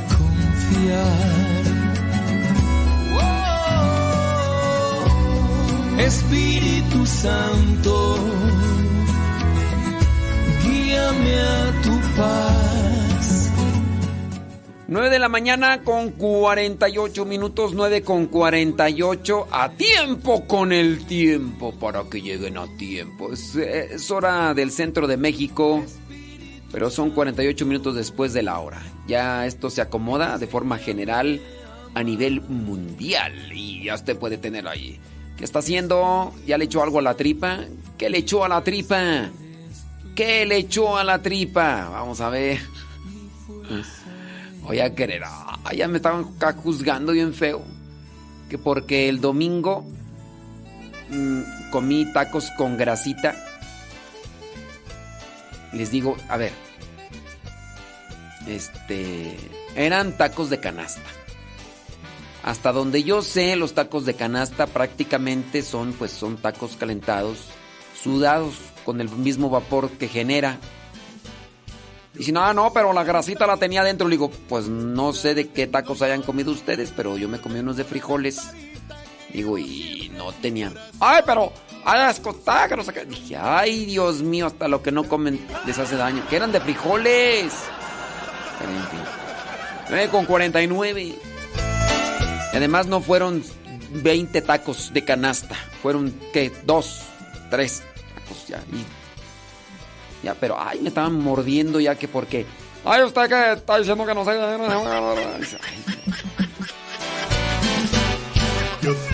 lamparita, prendida la tengo yo. Yo tengo una lamparita que llevo siempre en mi corazón. Yo siempre me alumbro en ella y la cuido con amor. La limpio y le pongo aceite que no se apague, gloria al Señor. Llena tu lamparita, es la palabra de Dios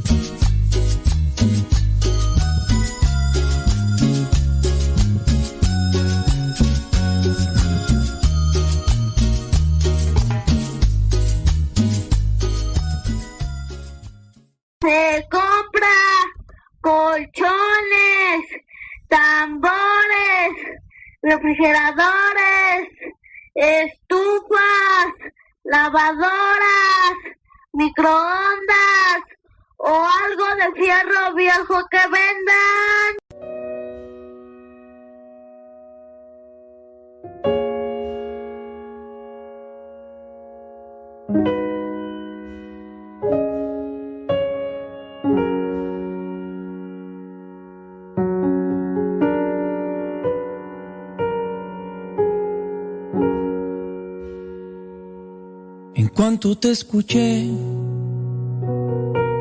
mis redes yo dejé. Y luego te seguí.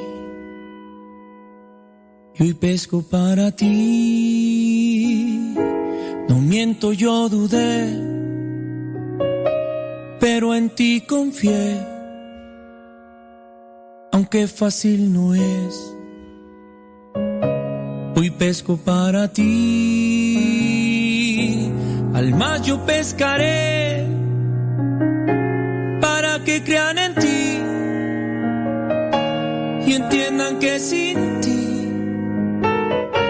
no se puede vivir.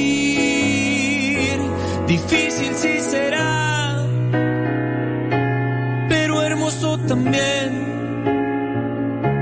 No me abandonarás, seguro ahí estarás.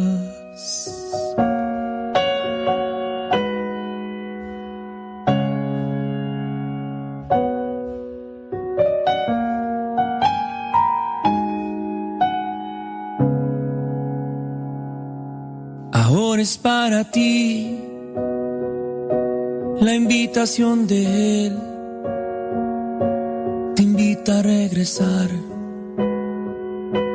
y a pescar para Él. Sin miedo a ti te da, Él te lo quitará, pues es mucha la mies y hay mucho que hacer.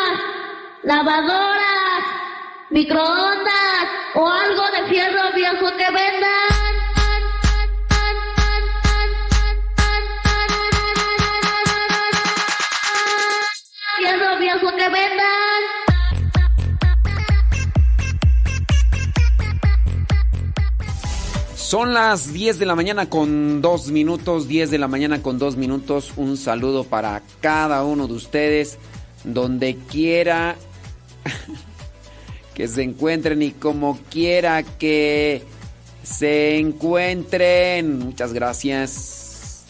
Déjenme pasar saluditos rápidamente los que nos mandan sus mensajes al Telegram. Al Telegram. Dice Ricardo López allá en... ¿Dónde? En Oklahoma City. Ricardo López. Dice, yo me eché un café con un pan antes de salir a hacer mis entregas en el trabajo. Eso es todo, Ricardo. Gracias. Maru. ¿Qué onda, Maru? Estoy escuchando acá. Saludos, Marus. Que se nos fueron los mensajes. ¿Qué- cuál- ¿Cuáles mensajes? ¿De qué, ¿De qué me hablas, Maru? ¿De qué me hablas? Buenos días, Maru.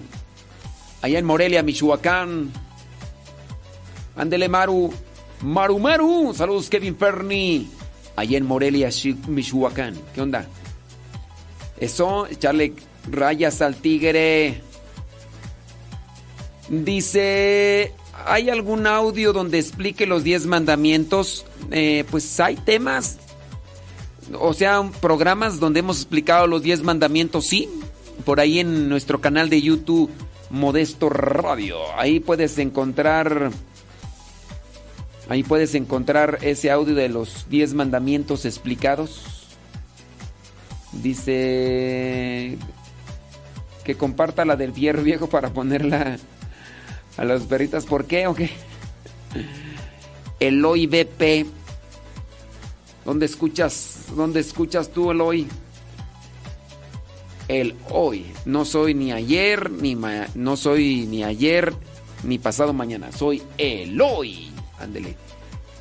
Dice, padre, yo estoy aprendiendo con usted. ¿Me puede decir lo que dice la Biblia de el nacimiento de Dios, la presentación, el 8 es bautismo y luego dice cuando Juan lo bautizó? O sea, ¿cómo es eso, padre? No se enoje, le pregunto mi ignorancia. Me preguntas tu ignorancia, muy bien. Este, no, no te entiendo, criatura. Estoy aprendiendo con usted. ¿Me puede decir lo que dice la Biblia, el nacimiento de Dios, la presentación al 8 día es bautismo y luego dice cuando Juan lo bautizó? Ay, no le entiendo. No. Se enoje, le pregunto mi ignorancia. Ay, Dios, tampoco le entiendo. Me preguntas tu ignorancia, ¿cómo es eso? ¿Cómo es eso? ¿Cómo, que me preguntas tu ignorancia? No me pongan preguntas tan difíciles. ¿Por qué me ponen? Oigan, tengo una reunión en unos cuantos minutos. Bueno, ya de hecho inició a las 10, son las 10 con 5. Entonces voy a tener que ir a la reunión ahorita, a ver si en unos 20 minutos vengo ya de regreso. Así que les voy a dejar aquí eh, buenos consejos, ya sábanas. Así que vámonos, eh, buena música también, bueno, pues música, pero también consejos y de todo un poco. Así que déjenme ir aquí porque a ver si me llevo unos 20 minutos. Ahorita rigrizo, unos 20 minutos.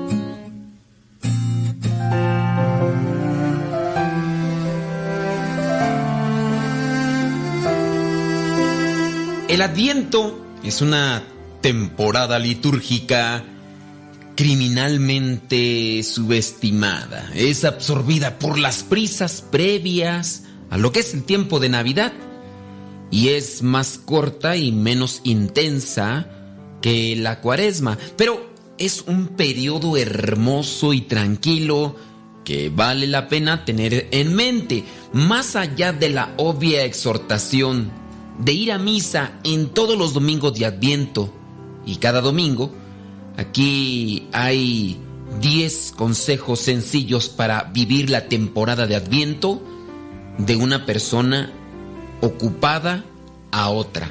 Primero, lee algún tipo de oración corta todos los días. Solo unas pocas páginas al día máximo. Hay muchas opciones geniales a considerar, incluyendo algún libro pequeño de oración de esos que puedes llevar en tu bolsillo. Trata de leer esa lectura espiritual que te lleve a reflexionar sobre la venida de nuestro Señor.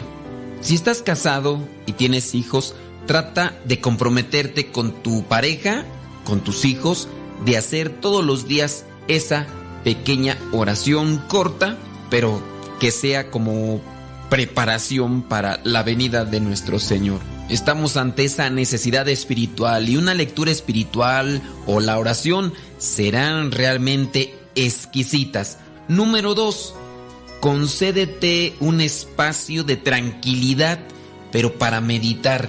El adviento, la temporada litúrgica, es al mismo tiempo tranquila y oscura. Mientras esperamos la revelación de la luz de Cristo, en Navidad necesitamos ese tiempecito para nosotros el Adviento, la temporada para muchos de compras, de fiestas. Sí, se puede tornar en una temporada ruidosa, con luces deslumbrantes. Busca un momento de tranquilidad.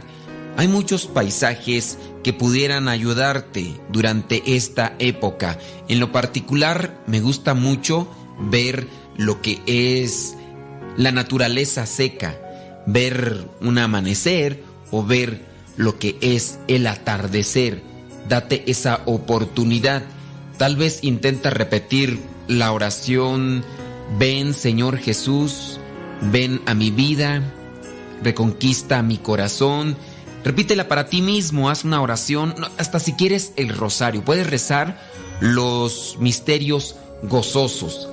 Consejo número 3. Está bien decir que no. No tienes que ir a todas las fiestas a las que te invitaron o ir al centro comercial un sábado eh, antes de Navidad o no tienes por qué mirar el interminable ciclo de comerciales de aquellos autos que promueven la mercadotecnia de Navidad. También puedes decir que no, no te sientas mal. En muchos casos no queremos decir no porque pensamos que la otra persona se va a ofender y a lo mejor nos deja de hablar, pero si tú ya comienzas a experimentar un cierto tipo de vacío con aquel tipo de fiestas y celebraciones, hazlo. Di no. Número 4. No te olvides de la música de Adviento.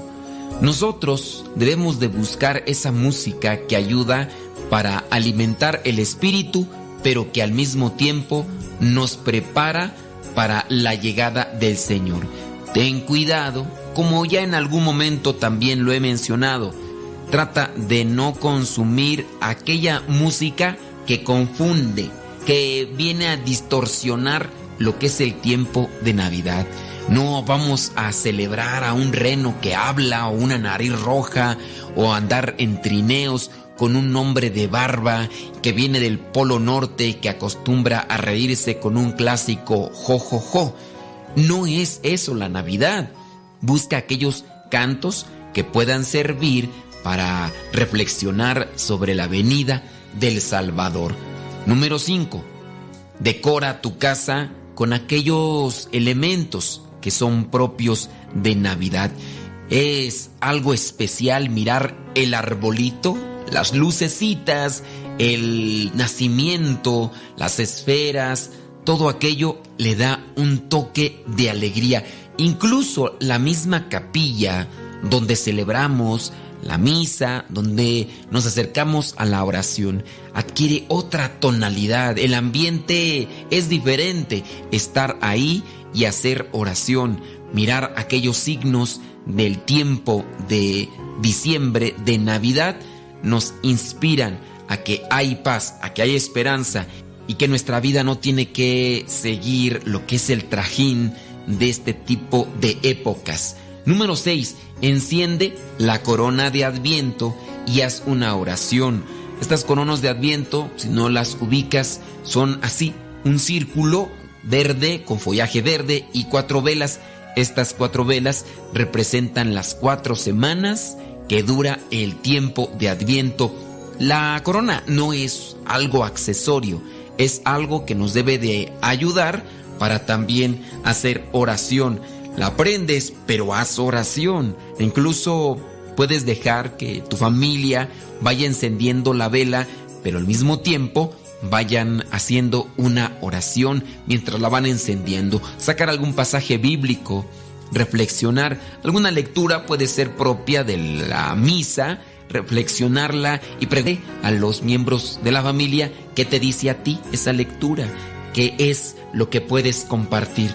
Consejo número 7. Si tienes alguna imagen del niño Dios, trata de tenerlo ahí. Quizá a lo mejor mirarlo, reflexionar, leer alguna lectura que vaya en torno al nacimiento del niño Jesús. Hay muchos libros muy buenos sobre una reflexión del nacimiento de Cristo, cómo Jesús va naciendo en nuestros corazones, pero al mismo tiempo tiene que renacer el amor, la alegría, la paz, la esperanza, la felicidad. Cuando Cristo nace en nuestro corazón, también tenemos que demostrarlo de esa manera. Número 8. Hay que apoyar a aquellos organismos, grupos, asociaciones que se dedican a ayudar a las personas en estos tiempos. Hay grupos que se dedican a dar de comer, algunos a otorgar ropa a los que no tienen y que están sufriendo las inclemencias del tiempo. Quizá a lo mejor tú tienes ahí alguna ropa que está ahí nada más amontonada y que bien le pudiera servir a alguna persona. Ofrece lo que es alimento o también ayuda, ya sea económica o de oración por aquellas personas.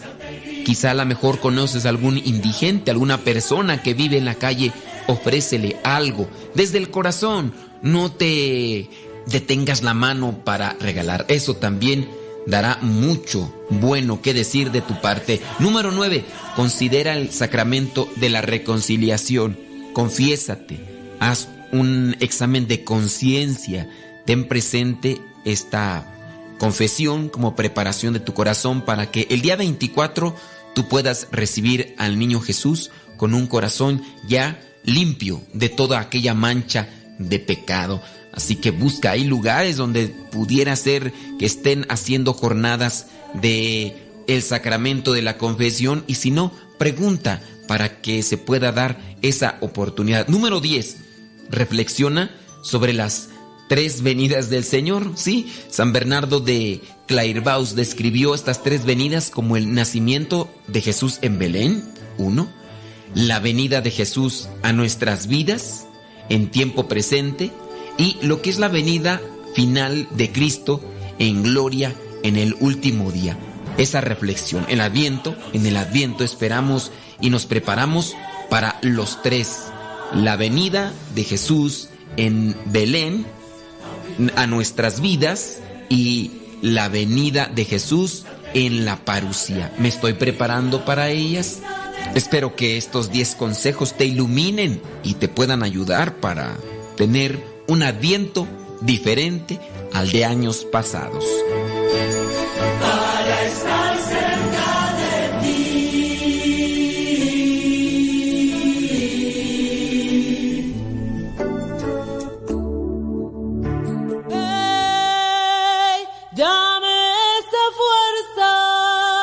La fuerza que me lleva al cielo, esa fuerza que está en ti.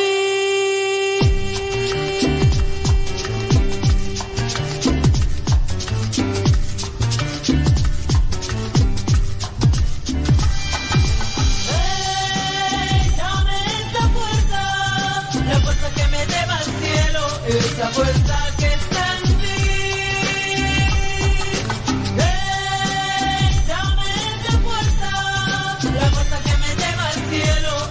suerte.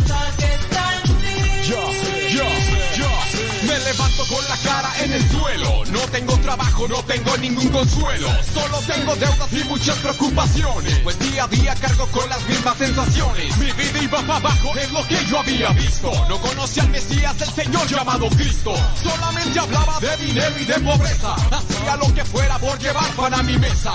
Pero me olvidaba de quién era en realidad. Sentía que el dinero era mi felicidad. La maldad llenaba mi corazón sin parar. El veneno recorría mi alma al caminar. Pero me di cuenta de que alguien arriba estaba viendo. Ángeles y demonios por mí estaban combatiendo. Es verdad lo que te digo, hermano, no te estoy mintiendo que el amor de Jesucristo por ti siempre será eterno.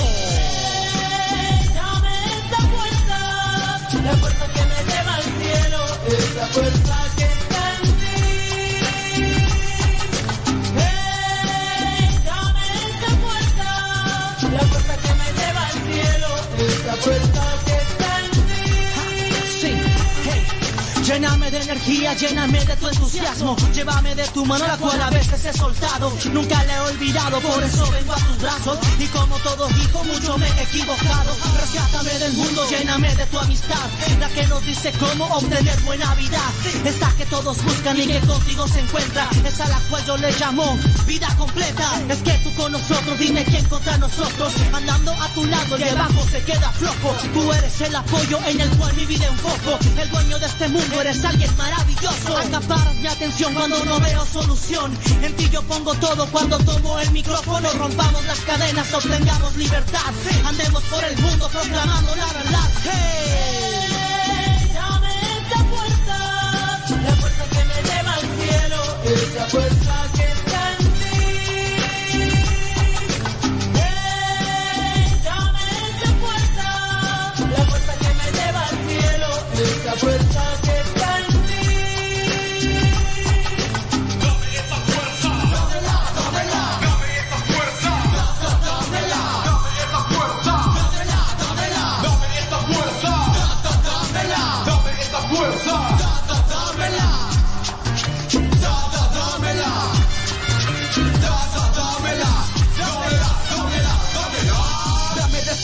que me llena, dame de esa fuerza que me eleva las estrellas. Puedo yo sentir como tu fuego me quema, mientras lo transmito en el micro con mi playback. Originales en la escena, poniendo aquí la muestra. Everybody put the hands up. Vamos a darle fiesta al que me puso aquí, al que me da la fuerza para cada día seguir. Él es quien me da la fuerza de seguir en la tarima, de escribir con gozo rimas. Él es el que me reanima cuando no encuentro salida. Pues claro, es el mejor y me llena con su amor. Lo bueno que yo tengo se lo debo al Big Boss. Esto es dedicado a mi padre con todo el corazón. Sé que a veces me desvío del camino y me meto en varios líos, pero siempre está ahí para recibirme a mí. Soy un simple aprendiz que a veces no entiende, que a veces no comprende, porque me siento en la soledad. Si abro bien los ojos, a mi lado tú estás. A mi lado tú estás, tú me has dado el poder, tú me has hecho crecer. Si yo estoy contigo, todo puedo. Si yo estoy contigo, el enemigo está en el suelo. Si en el camino yo tropiezo, me das de tu fuerza para salir de su ileso. Sé que en ti puedo confiar, que en las buenas y en las malas, tú ahí estarás, nunca me fallarás. Esto es especial, gracias a ti, papá. Sí. Movimiento Rafa con la fuerza que está en ti. Original Records. Pateemos la mentira que a muchos hipnotiza. Dame esa fuerza, la fuerza que me lleva al cielo, esa fuerza que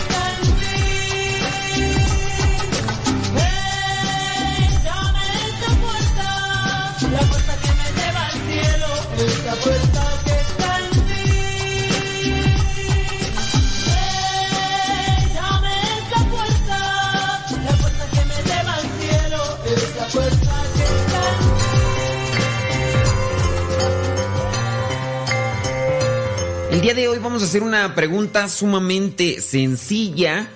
Creo que todo mundo se la sabe. Todo cristiano católico se ha de saber esta la respuesta a la pregunta. Así que si no te la sabes, bueno, ahí sí ya es algo muy cuestionante. La pregunta es la siguiente. Es respecto al tiempo de Adviento. ¿Cuánto ¿Cuántas semanas dura el tiempo de Adviento? Si sabes que el tiempo de Adviento es una de las etapas que en la que se vive en el año litúrgico. Eso sí lo sabes, ¿verdad? El año litúrgico tiene diferentes tiempos, así como lo que es el, el año civil, están las etapas de invierno, verano, otoño, invierno, invierno, pues también el año litúrgico tiene lo que son estos tiempos. El tiempo de Adviento, tiempo de Navidad, tiempo ordinario, tiempo de, de Cuaresma, tiempo de Pascua. Por eso es sumamente importante que sepas cuántas semanas dura el tiempo de Adviento. Dura cinco semanas, cuatro semanas o tres semanas. ¿Cuántas semanas dura el tiempo de Adviento? ¿Cinco semanas? ¿Cuatro semanas? ¿O tres semanas? Si respondiste que el Adviento dura cinco semanas, estás reprobado. Quiere decir que has estado viviendo, o a lo mejor quién sabe, por eso no sabes, que has estado en la en estas fechas, en estas fechas esperando lo que ya ni sé ni qué decir, Señor. Si no sabes cuántas semanas dura el tiempo de Adviento, es sumamente preocupante. Si dijiste cinco, pues no sé qué ni, ya no sé ni qué decir. Si dijiste tres, también es muy lamentable. No sé qué decirte. Bueno, el tiempo de Adviento dura cuatro semanas. Cuatro semanas de preparación. El Adviento viene de Adventus, que es llegada. Estamos en espera de la llegada del Hijo de Dios. Después del tiempo de Adviento viene la Navidad. Después de las cuatro semanas de Adviento viene la Navidad, que dura desde lo que es la noche del 24 hasta lo que es un día antes de la fiesta del bautismo del Señor. Si me respondiste mal y no sabes ni qué onda, pues creo que va, es muy lamentable. Bueno, ahí te lo dejo. Espero que de alguna manera profundices más sobre lo que es el tiempo de Adviento, lo vivas para que la Navidad te sea más provechosa.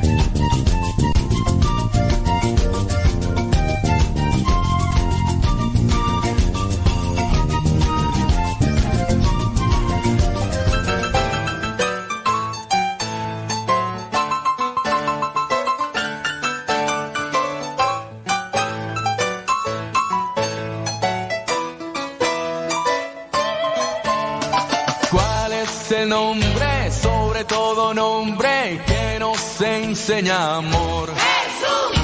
¿Quién te ha salvado? ¿Quién te ha mostrado todo el amor de Dios? Jesús. El rey de reyes, señor de señores, grita de corazón. Jesús. Alfa y Omega, Rey poderoso, Padre, tu Hijo soy. Por eso quiero cantarte.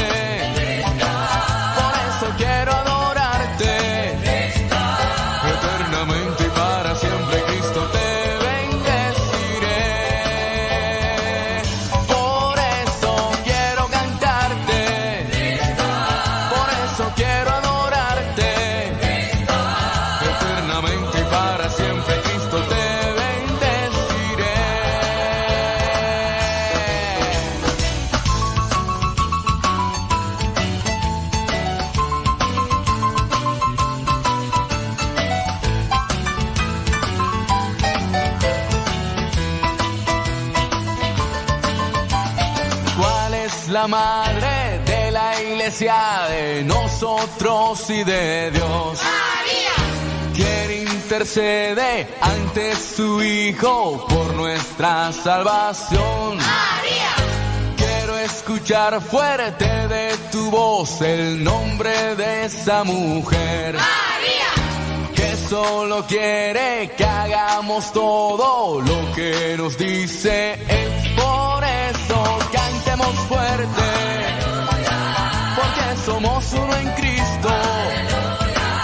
Eternamente para siempre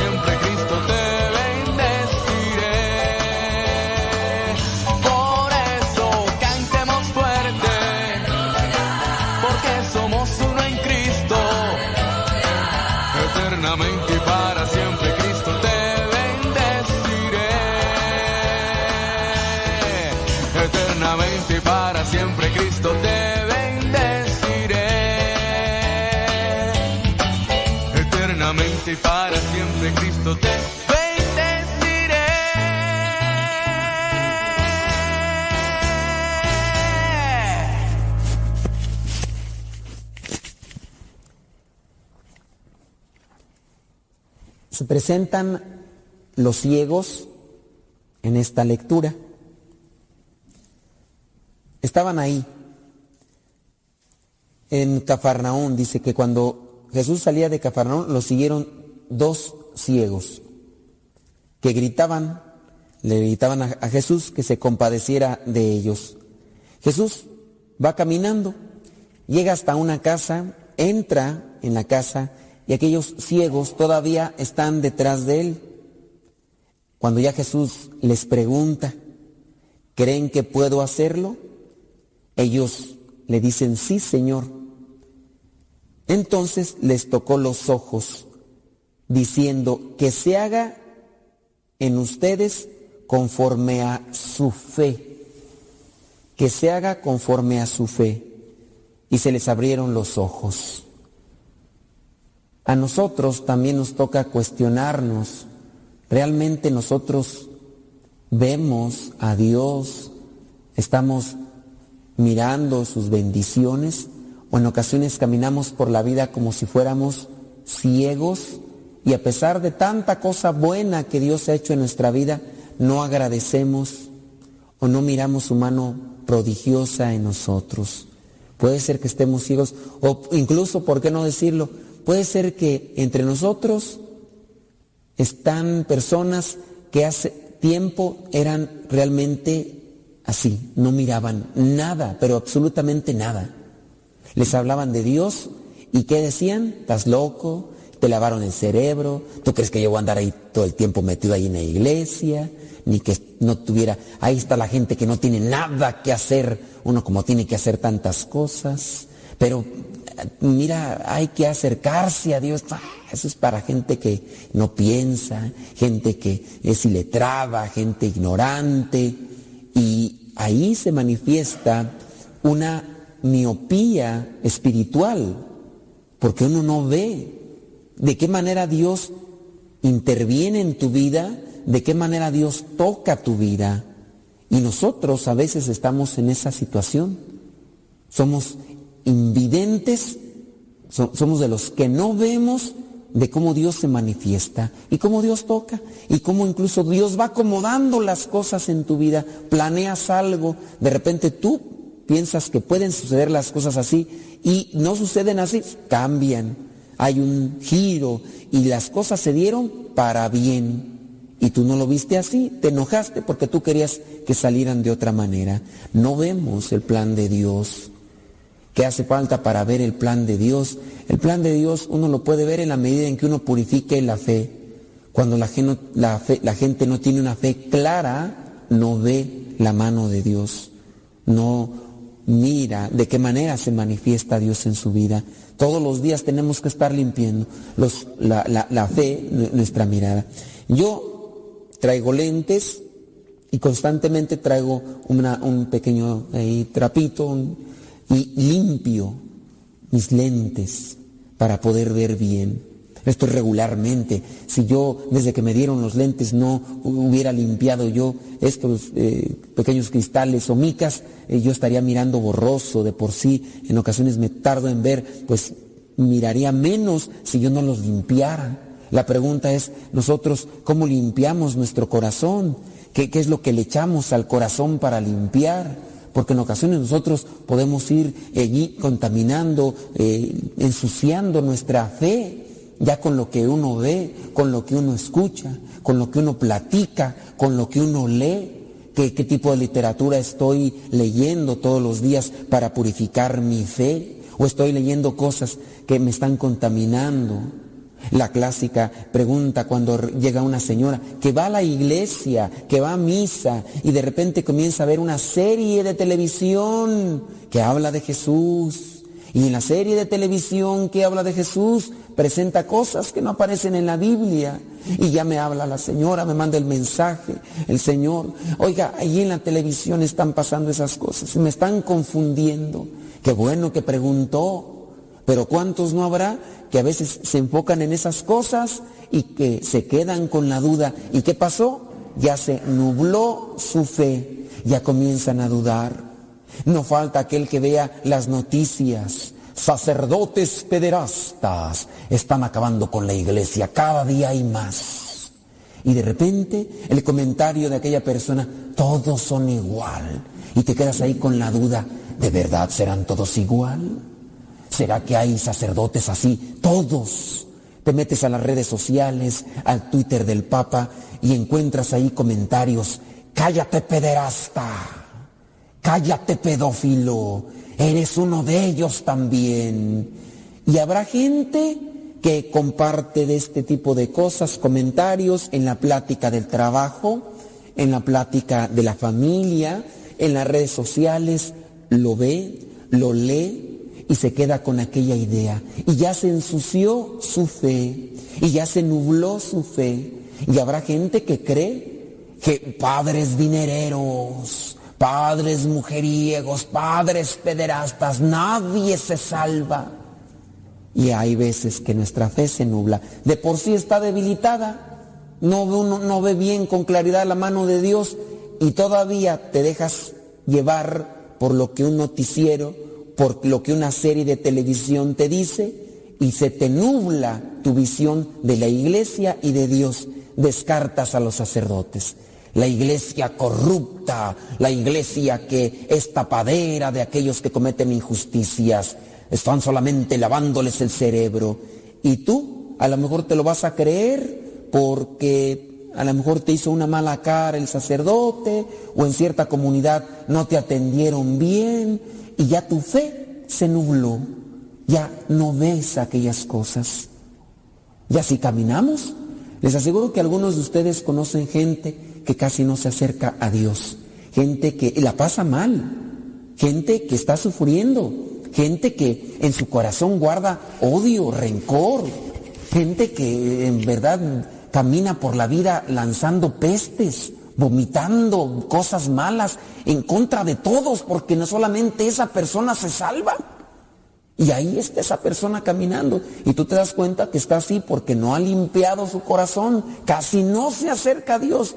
Y mientras más se aleja uno de Dios, más se contamina nuestra fe limpiamos nuestra fe, somos así invidentes, somos ciegos en la fe. Aquí hay una característica, estos dos son dos invidentes físicos, pero miraban con su corazón. Que se haga en ustedes según su fe. ¿Creen que puedo hacer esto? Les preguntó a los ciegos. ¿Creen que puedo hacer esto? Sí, creemos. Pues que se haga conforme a tu fe, a su fe. Y aquellos ciegos comenzaron a ver con estos ojos físicos porque ya miraban con los ojos de la fe. ¿Y cómo hay que tener esos ojos de la fe siempre listos, dispuestos, despiertos? Pues todos los días, quitando las lagañas, quitando aquellas cosas que no te dejan ver. Ya de repente hay una basura. Tállale, quítate la basura porque esa basura no te va a dejar bien.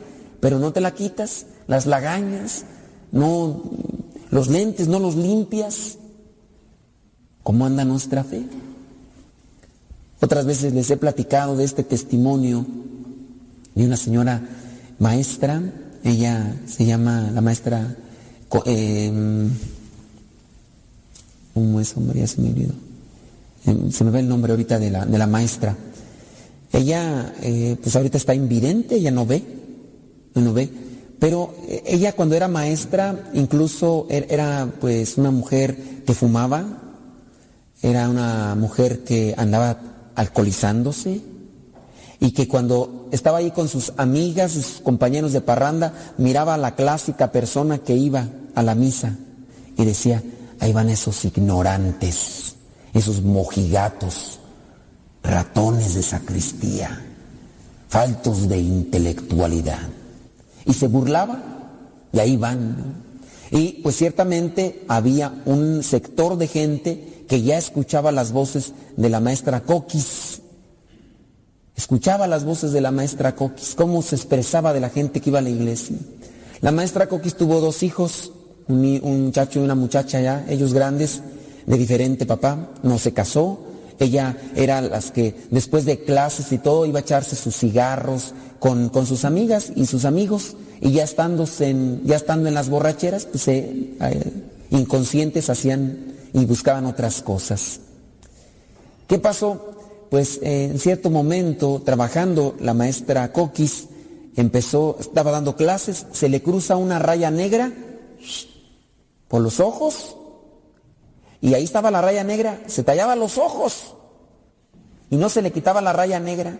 Se preocupó, pidió permiso en la escuela, se fue a su casa, descansó y despertó después de dormirse un rato, tomó un medicamento para el dolor de cabeza, no se le quitó. Y al otro día pues ya les avisó a sus compañeros de que no iba a ir a la escuela, fue a ver al oftalmólogo y el oftalmólogo no, pues no sé qué tendrá, vaya a ver con un especialista, fue por aquí, fue por allá y ya después incluso hasta mm, vino a Texas, fue a Texas para mirar a los mejores doctores que allí existían. Le detectaron esclerosis múltiple en sus ojos. Y entonces esa raya negra que tenía en sus, en su ojo, en sus dos ojos, y que no le permitía ver como si estuviera mirando en medio de una reja, se fue haciendo más grande, más grande, más grande, hasta que se le apagó la vista a la maestra Coquis. Y ahí estaba sumergida en su tristeza, en su sufrimiento y con amargura, quejándose de todo. Y los dichosos amigos ya no le visitaban. Ya el trabajo ya no podía dar clases, ya no había nada. Y hubo por ahí una señora de aquellas que eran para ella en su momento rata de sacristía. Maestra, voy a ayudarle a hacer limpieza en su casa, porque estaba la señora ciega, entonces ya no, no miraba. No, no se preocupe, yo puedo sola. No, maestra, le voy a ayudar. Y ya, como quiera, le hizo limpieza. Y ya, doña... ¿Cómo se llama ella? Ay, no me acuerdo cómo se llama. Pero bueno, la señora esta se acerca y empieza a ayudarle. Oiga, ¿y si hacemos oración? Después de que sabían cómo era. Y si hacemos oración, pues haga usted. Bueno, pues yo voy a hacer oración. Ya, y como quiera, pues no, no se podía mover, pues ya, a rezar. Y ya, oiga, ¿y si vamos a misa? ¿Para qué? Hay que pedirle a Dios, pues ya puede haber todos los doctores, ahora hay que pedirle a Dios. Pues, ándenle pues, pero más de fuerza que de ganas. Después, la misma señora, oiga, me dijeron que hay un padre que es bien bueno y que tiene don de sanación y que ha curado a muchos. Dios, pues, por medio de este padre. Vamos a verlo. Mire, pues ya, ya anduvo viendo todos los doctores, pues ya, ¿qué más le queda? Ella fue con el, con el padre a una misa de sanación. Y pues no. Oiga, si vamos a ver este otro padre, este dicen que también ha a muchos, pues ya van con el otro. Y ya van por aquí, y ya van por allá, y ya empezó a rezar, y empezó a ir a misa. Y un día llegaron a su casa unos misioneros, tocaron la puerta, y ya le dijeron, oiga, eh, la invitamos a unos cursos bíblicos, dice, no puedo salir, se los venimos a ver hasta aquí, hasta su casa, para que no se mueva. Pues ándenle pues, pero no veo. No importa, pues no, no la vamos a poner a leer. Y ya, llegaron los misioneros, le dieron los cursos bíblicos y ya iba a misa cada domingo y ya rezaba el rosario y ya escuchaba la palabra de Dios y cuando menos se dio cuenta comenzó a ver. Pero con el corazón, ella sigue invidente Y entonces cuando me platicaron a mí su testimonio de cómo era, fui y la entrevisté. Y yo llegué a su casa, de hecho me hospedó en su casa, como tenía sus, los cuartos de sus hijos. Y había un cuarto fuera de su casa. Y ahí un cuarto. Dice, aquí se queda padre, aquí tiene su baño y todo. Si yo estoy acá, usted quédese acá. Muy bien. Respetuosa la señora en todo. Entonces yo llegué, la acompañé, da catecismo, pero no ve con estos ojos, si ve con. Y después se va a difundir una revista de evangelización. Y ahí, creo que la señora se llama Hermenegilda, creo que sí, algo así. Bueno, ahí va con la señora.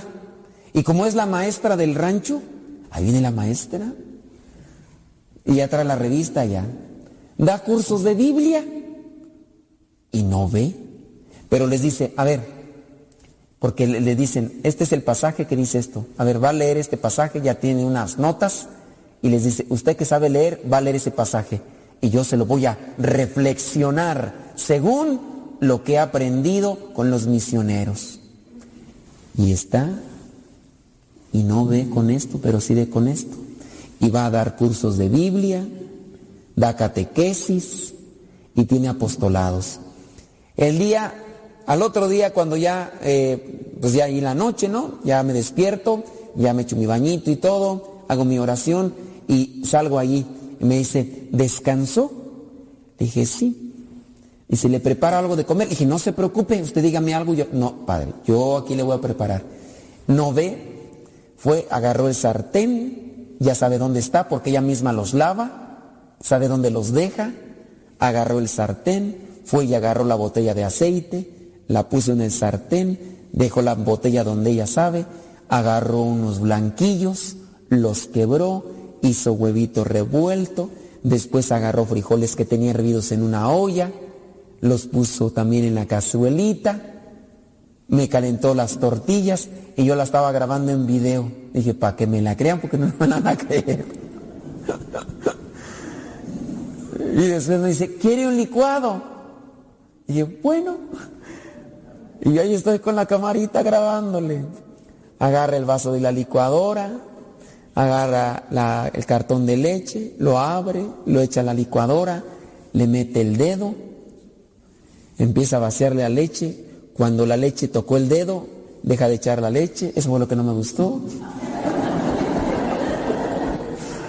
Esa era su medida. Esa era su medida. Ya cuando la leche llegaba al dedo, ya. Pero, y la maestra ahora contenta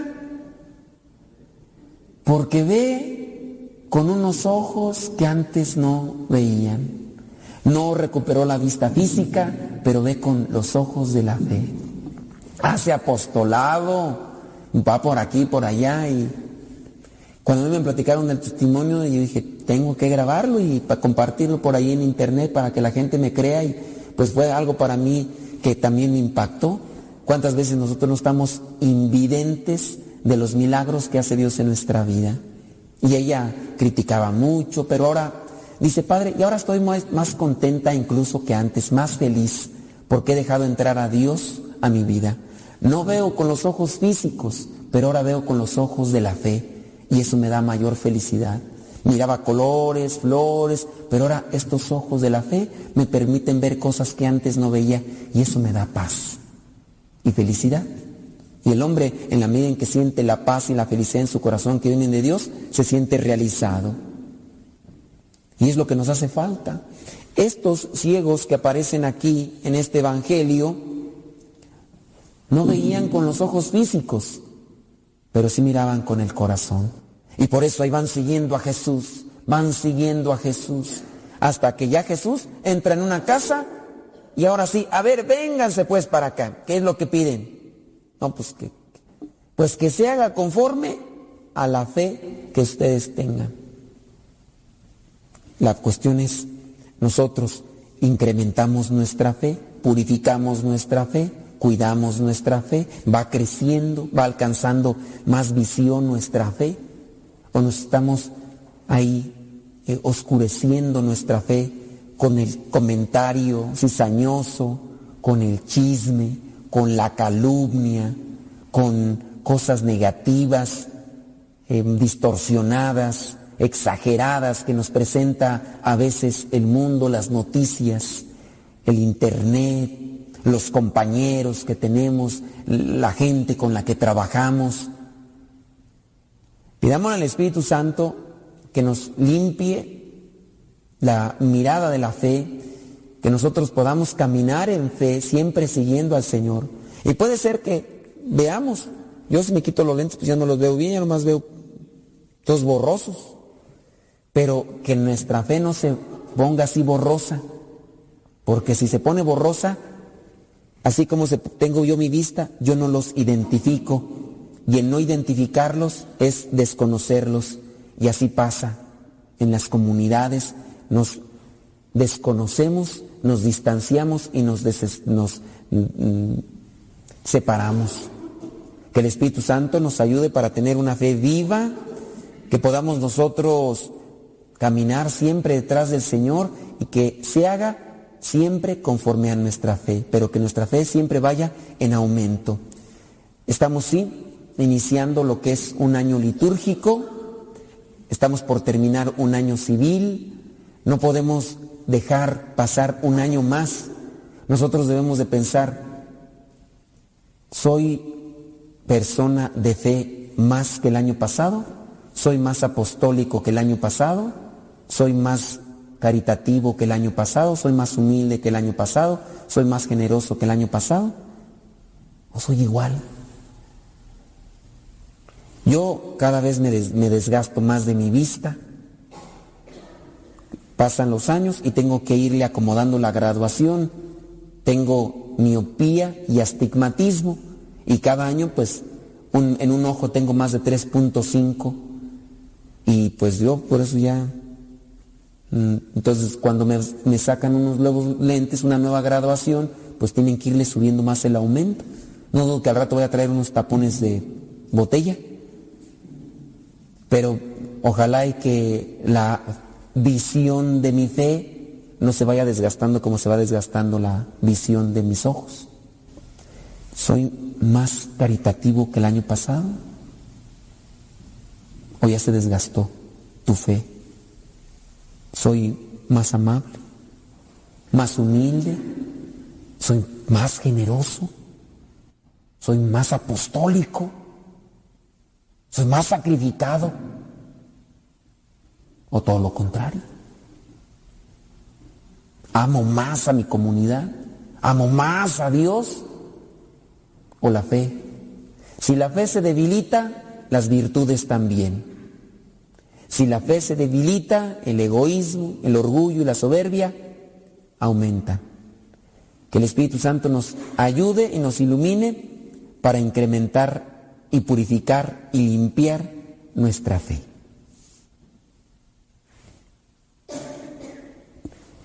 Vamos a ponernos de pie para pedir a Dios.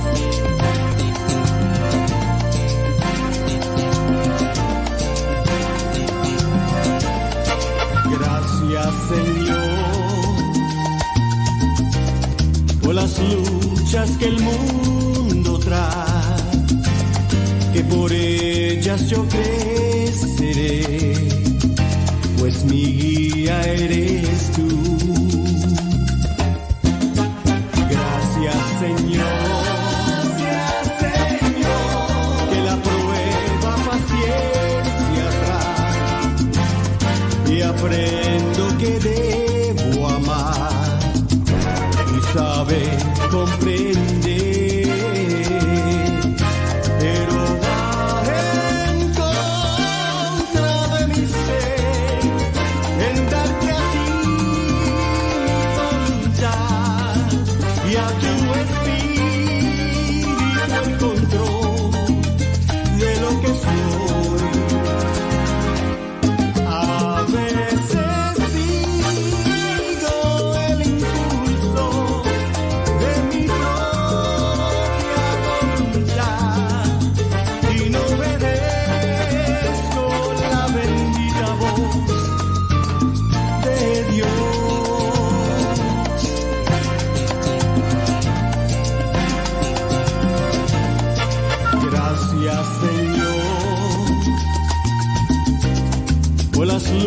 que el mundo trae, que por ellas yo creceré, pues mi guía eres tú.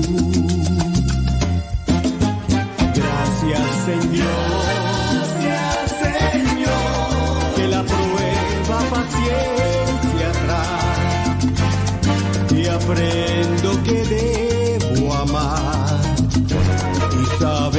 Saber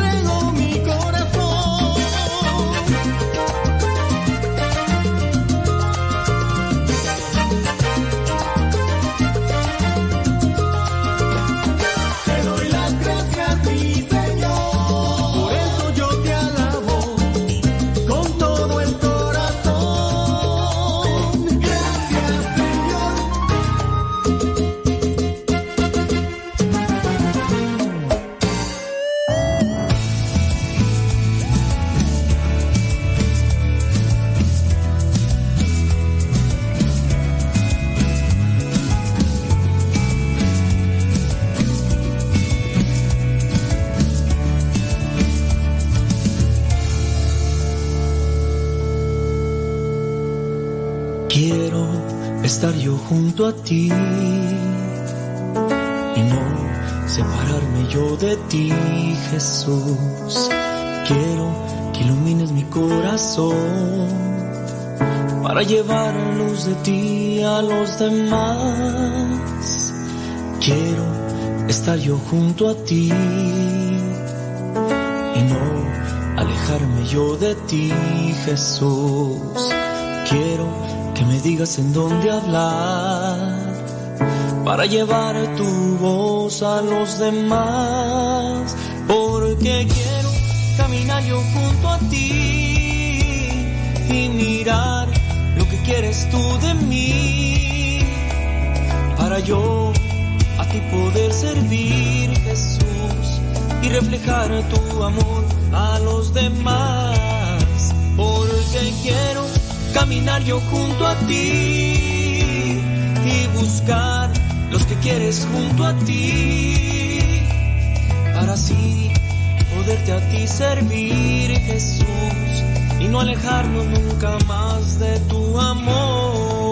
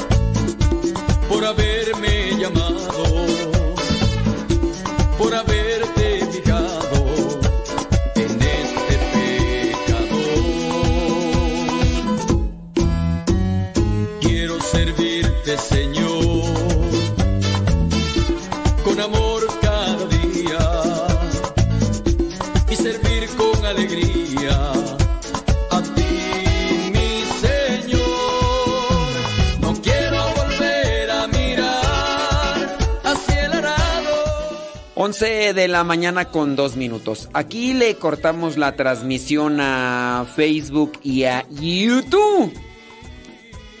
Y seguimos con el programa Lo que Dios ha unido con Patti y Paco. Con Patti y Paco. Gracias. Denle compartir ahí en Facebook, ahí en YouTube. Muchas gracias. Les agradecemos mucho. Doña Carmen. Doña Carmen, escríbale bien. Doña Carmen, que no lo entiendo bien. Doña Carmen. Doña Carmen. Se quedan con Pati y Paco. Regresamos después de las 12 del mediodía. Después de las 12, después del Angelus. Ahí se queda grabado el programa en Spotify, en iTunes. En, en YouTube se queda grabado. Busquen como Modesto Radio en YouTube. Y después el programa lo podrán encontrar en Spotify, en iTunes, en Google Podcast, también como Modesto Radio. Ahí a ese mismo canal se siguen subiendo los programas. Hasta el ratito. Qué grande